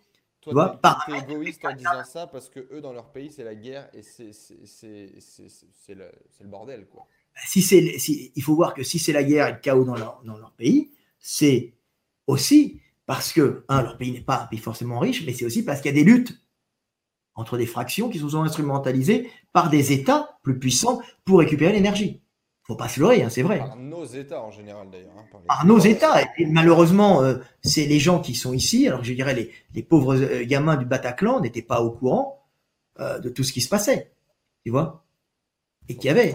Dire, l'histoire de Daesh, l'histoire de Daesh et pourquoi on a eu les, le Bataclan, on a eu les, les mecs du Bataclan parce que à partir du moment où les Russes ont bombardé les raffineries de Daesh, Daesh qui était maintenu en vie comme État qui avantageait un peu l'Amérique et on va dire la Turquie parce que euh, ça permettait à la Turquie de récupérer du pétrole. Et pendant ce temps-là, euh, et même Israël, mais attention, je jette la pierre à personne, c'est des histoires de gros sous d'énergie, et à l'époque, l'Amérique d'empêcher le, euh, le de, faciliter par, par Daesh le passage d'hydrocarbures et de gaz vers l'Europe, puisque Daesh, si tu veux, on lui laisse un truc et ça, justement, c'est une espèce d'État qui, était devenu indépendant, mis en place un peu pour euh, aller sur la Syrie et laisser tranquille euh, le, même s'il était indépendant, laisser tranquille le, Une histoire de business, le, passage d'énergie vers l'Europe.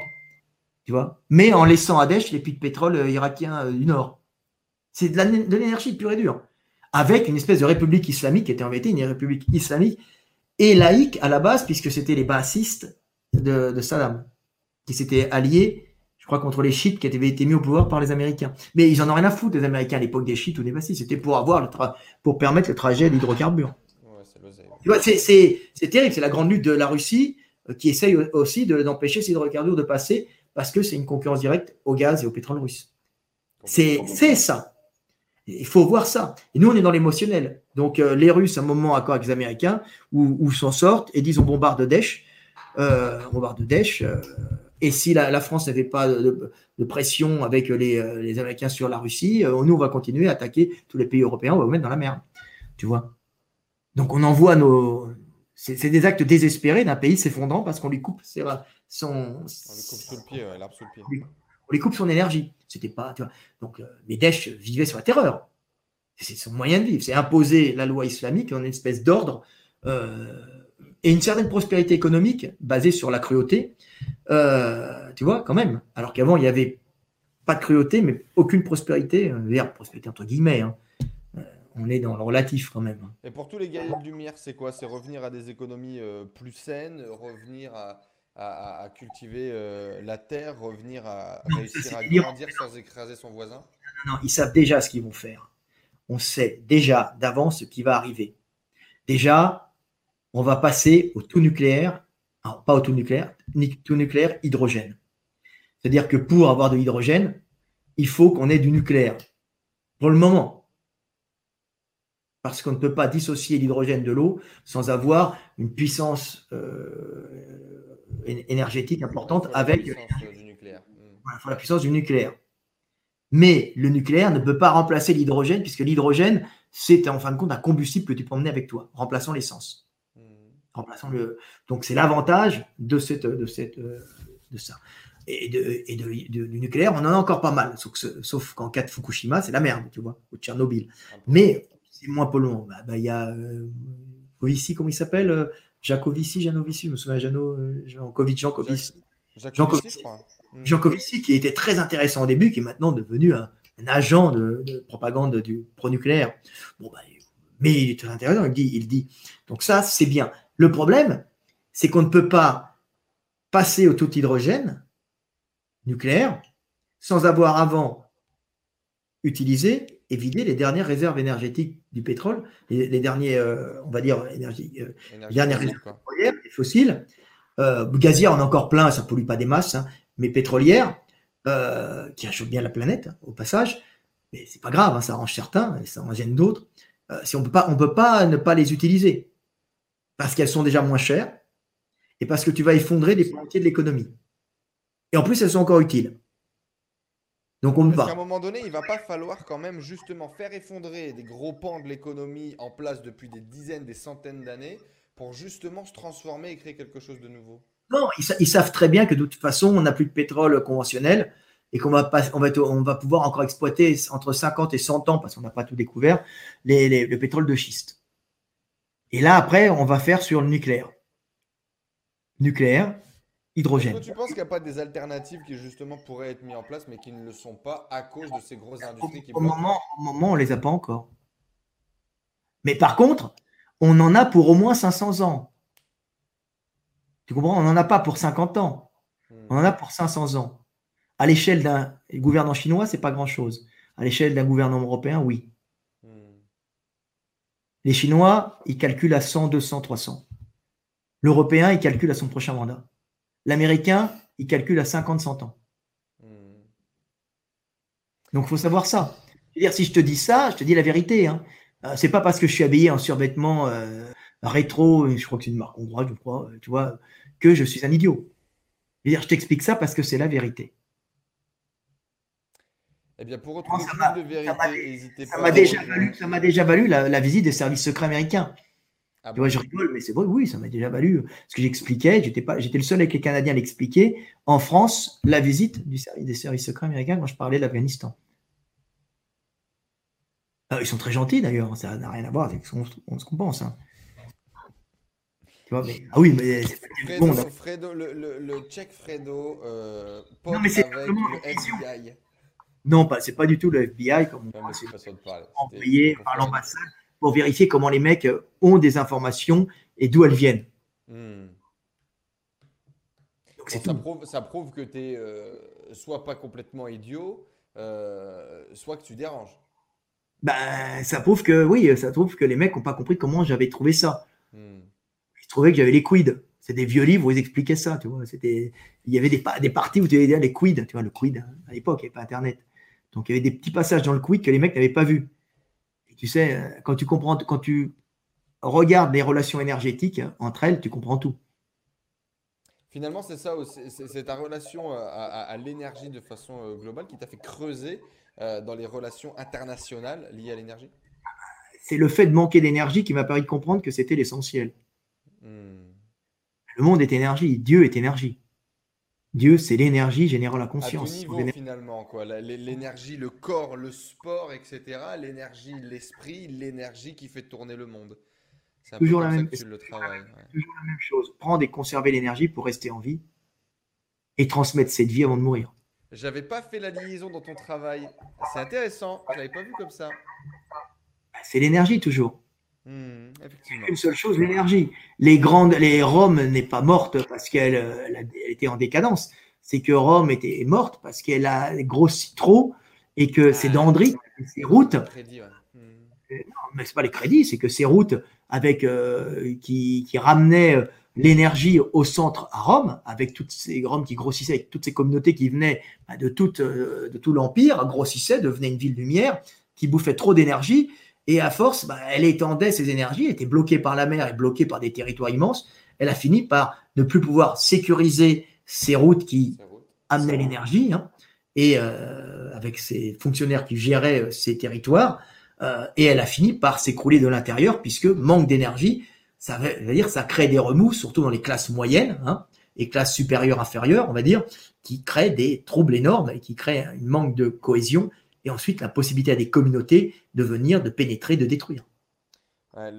L'Empire romain, pour le coup, c'est tellement énorme à, étudier. Il y a, tellement... Le blob, tu regardes, je, crois que tu regardes l'Empire romain et les routes qui partent de Rome, tu comprendras que tout est énergétique. Il n'y a rien, euh, il y a rien qui n'est pas énergétique sur Terre. Hein.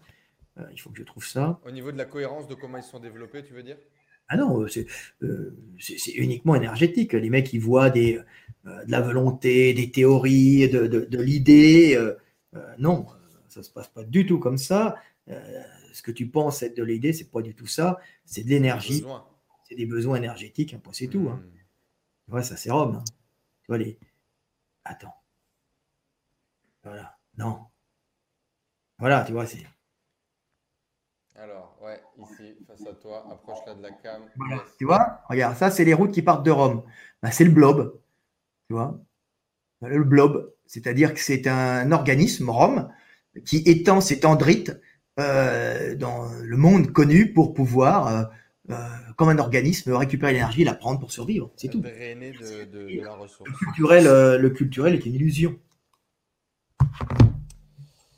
Eh bien, merci pour ces découvertes et ces partages, Fred. On va te laisser aller t'entraîner. Au plaisir de se retrouver sur un éveil des consciences V2 ou sur philosophie sur l'Empire romain, pourquoi pas. Ta chaîne marche bien? J'ai pas regardé. Est-ce que je regarde pas? Tu sais, je regarde pas les chaînes en général. Euh, alors, moi, j'ai commencé en partageant mon, parcours de. Euh, en fait, on pourrait dire que c'est un peu mon parcours d'homme libre, si tu veux. Euh, je suis salarié à l'époque et je partage ma volonté de justement d'être plus libre dans mon business, d'être plus libre dans ma vie. Je me suis rendu compte en fait en allant travailler à Paris en gagnant beaucoup plus d'argent que c'était une prison dorée et que j'étais en fait la pute de mes clients. Et donc, du coup, je décide d'entreprendre et, d'être plus libre. Euh, et je deviens euh, la pute de mes désirs, la pute de l'argent, la pute de, toutes mes pensées qui me drivent. Et puis, euh, inconsciemment, un peu au début, je vais amorcer ce travail d'émancipation, d'élévation de conscience. et donc, je, je, partage sur ma chaîne YouTube tout ce parcours à la fois entrepreneurial et développement de mon activité et depuis plus récemment, parce que c'est un sujet sur lequel j'avais un peu plus de tabou, cette élévation spirituelle, cette élévation de conscience. D'accord. Et ça marche. Notamment à travers les interviews. 180 euh, interviews aujourd'hui. Ah d'accord. Et combien as combien de je connais pas de, 35 000 abonnés aujourd'hui la chaîne. Ça commence à être une bonne chaîne. Ça fait 4 euh, ans, euh, effectivement. C'est un petit labeur comme ça qui avance. Oh, mais, continuer. en plus, faut continuer parce que ça permet de bah, déjà de par les questions que tu, poses aux gens, de, par les réponses qu'ils te donnent. Moi grandir déjà. De façon très égoïste, moi grandir et ensuite de, bah, de, partager un peu de lumière. Aujourd'hui, j'ai aussi cette vision de, euh, de, guerrier de lumière et euh, euh, bon, j'ai cette chance, j'ai cette capacité, ce don, ce talent, on le voit comme on veut et, et puis dans tous les cas, c'est à la base un projet qui est très égoïste qui est mon élévation personnelle. Et, euh, et puis c'est un plaisir, voilà. Tu vois, de... tous, les hommes, tous les hommes sont très égoïstes au départ. Un petit bébé, hein, ça ne fait que prendre à ses parents, à tout le monde, hein, pour croître. C'est la volonté de puissance. Un petit bébé, c'est un estomac. Ça tire à maman euh, le lait que ses parents lui donnent dans le, sacrifice. Hein. le lait. et puis après, en grandissant, bon, ben, on partage un peu on commence par échanger quand on est un homme euh, dans la pleine force de l'âge, et quand on sent que l'on va disparaître et que l'on va mourir, on commence à percevoir que nous sommes finis par les premiers accidents de la vie, où tu vois que ta dent qui tombe ne repoussera pas, hein, ou que ton épaule niquée ne pourra jamais devenir comme elle était belle et souple quand tu étais jeune, bah, tu commences à te dire que tu dois transmettre ce que tu as appris avant de ne plus être. Voilà. Cette, idée de, transmission... Euh, je, vois la transmission, moi déjà, comme si je me la transmettais à moi-même, en fait. C'est comme si je voulais euh, m'assurer d'avoir compris ou m'assurer d'avoir intégré, euh, tu vois, dans hmm. un process de... Avant d'être encore une fois pour l'autre, c'est finalement avant tout pour moi, non pas d'un point de vue égocentrique, mais d'un point de vue, est-ce que j'ai vraiment compris ce que j'ai fait, ce que j'ai appris, tu vois? Ok. Ben oui, c'est il faut. Merci beaucoup en tout cas Fred. On se donne rendez-vous dans de prochains épisodes. Ah, oui. Voilà. Parce que je, suis inversé euh, sur l'autre, je suis comme ça. J'ai pris mes habitudes. Allez suivre la chaîne euh, du Check de la Vie, tout est dans la description juste en dessous. Et bien évidemment, à vous de suivre votre parcours d'homme libre. L'éveil des consciences, bientôt disponible dans sa nouvelle version, disponible dans le lien juste en dessous. Eh bien, vous avez deux possibilités. Non, il n'est pas encore disponible euh, à la vente, il sera plutôt cet, cet hiver. Mais euh, il va être là, vous l'avez déjà si vous voulez le lire. Mais vous l'aurez en version papier, le bel objet dans les mains qui pourra L'ancienne version, elle se trouve pas sur Amazon? Tu la... On la trouve plus? On la trouve plus. On a déjà arrêté parce que le gars avait volé tout l'argent. Euh, c'est moi qui avais financé et puis euh, le mec a tout volé. Donc euh, bon, pas grave, eh c'est reparti. On souhaite un excellent, un excellent démarrage de cette nouvelle version. Beaucoup de gens l'attendent dans tous les cas. On mettra le lien dans tous les cas dès que c'est disponible juste en dessous. Aujourd'hui, vous avez deux possibilités, les amis. Continuez de vivre votre vie en esclave ou d'éveiller votre conscience et de devenir un homme libre, homme avec un grand H, c'est aussi dispo pour les femmes. Voilà, homme libre, c'est les femmes aussi. Hein. Les femmes aussi doivent devenir des hommes libres. Voilà, elles font partie de l'humanité. On n'est pas de côté. Merci beaucoup Fred, à très bientôt tout le monde. Abonnez-vous, laissez un like, commentez comme d'habitude. Et puis euh, à très bientôt. Merci. Salut, bye. Paix sur terre. Euh, paix sur terre. Paix. Paix, c'est là. Voilà.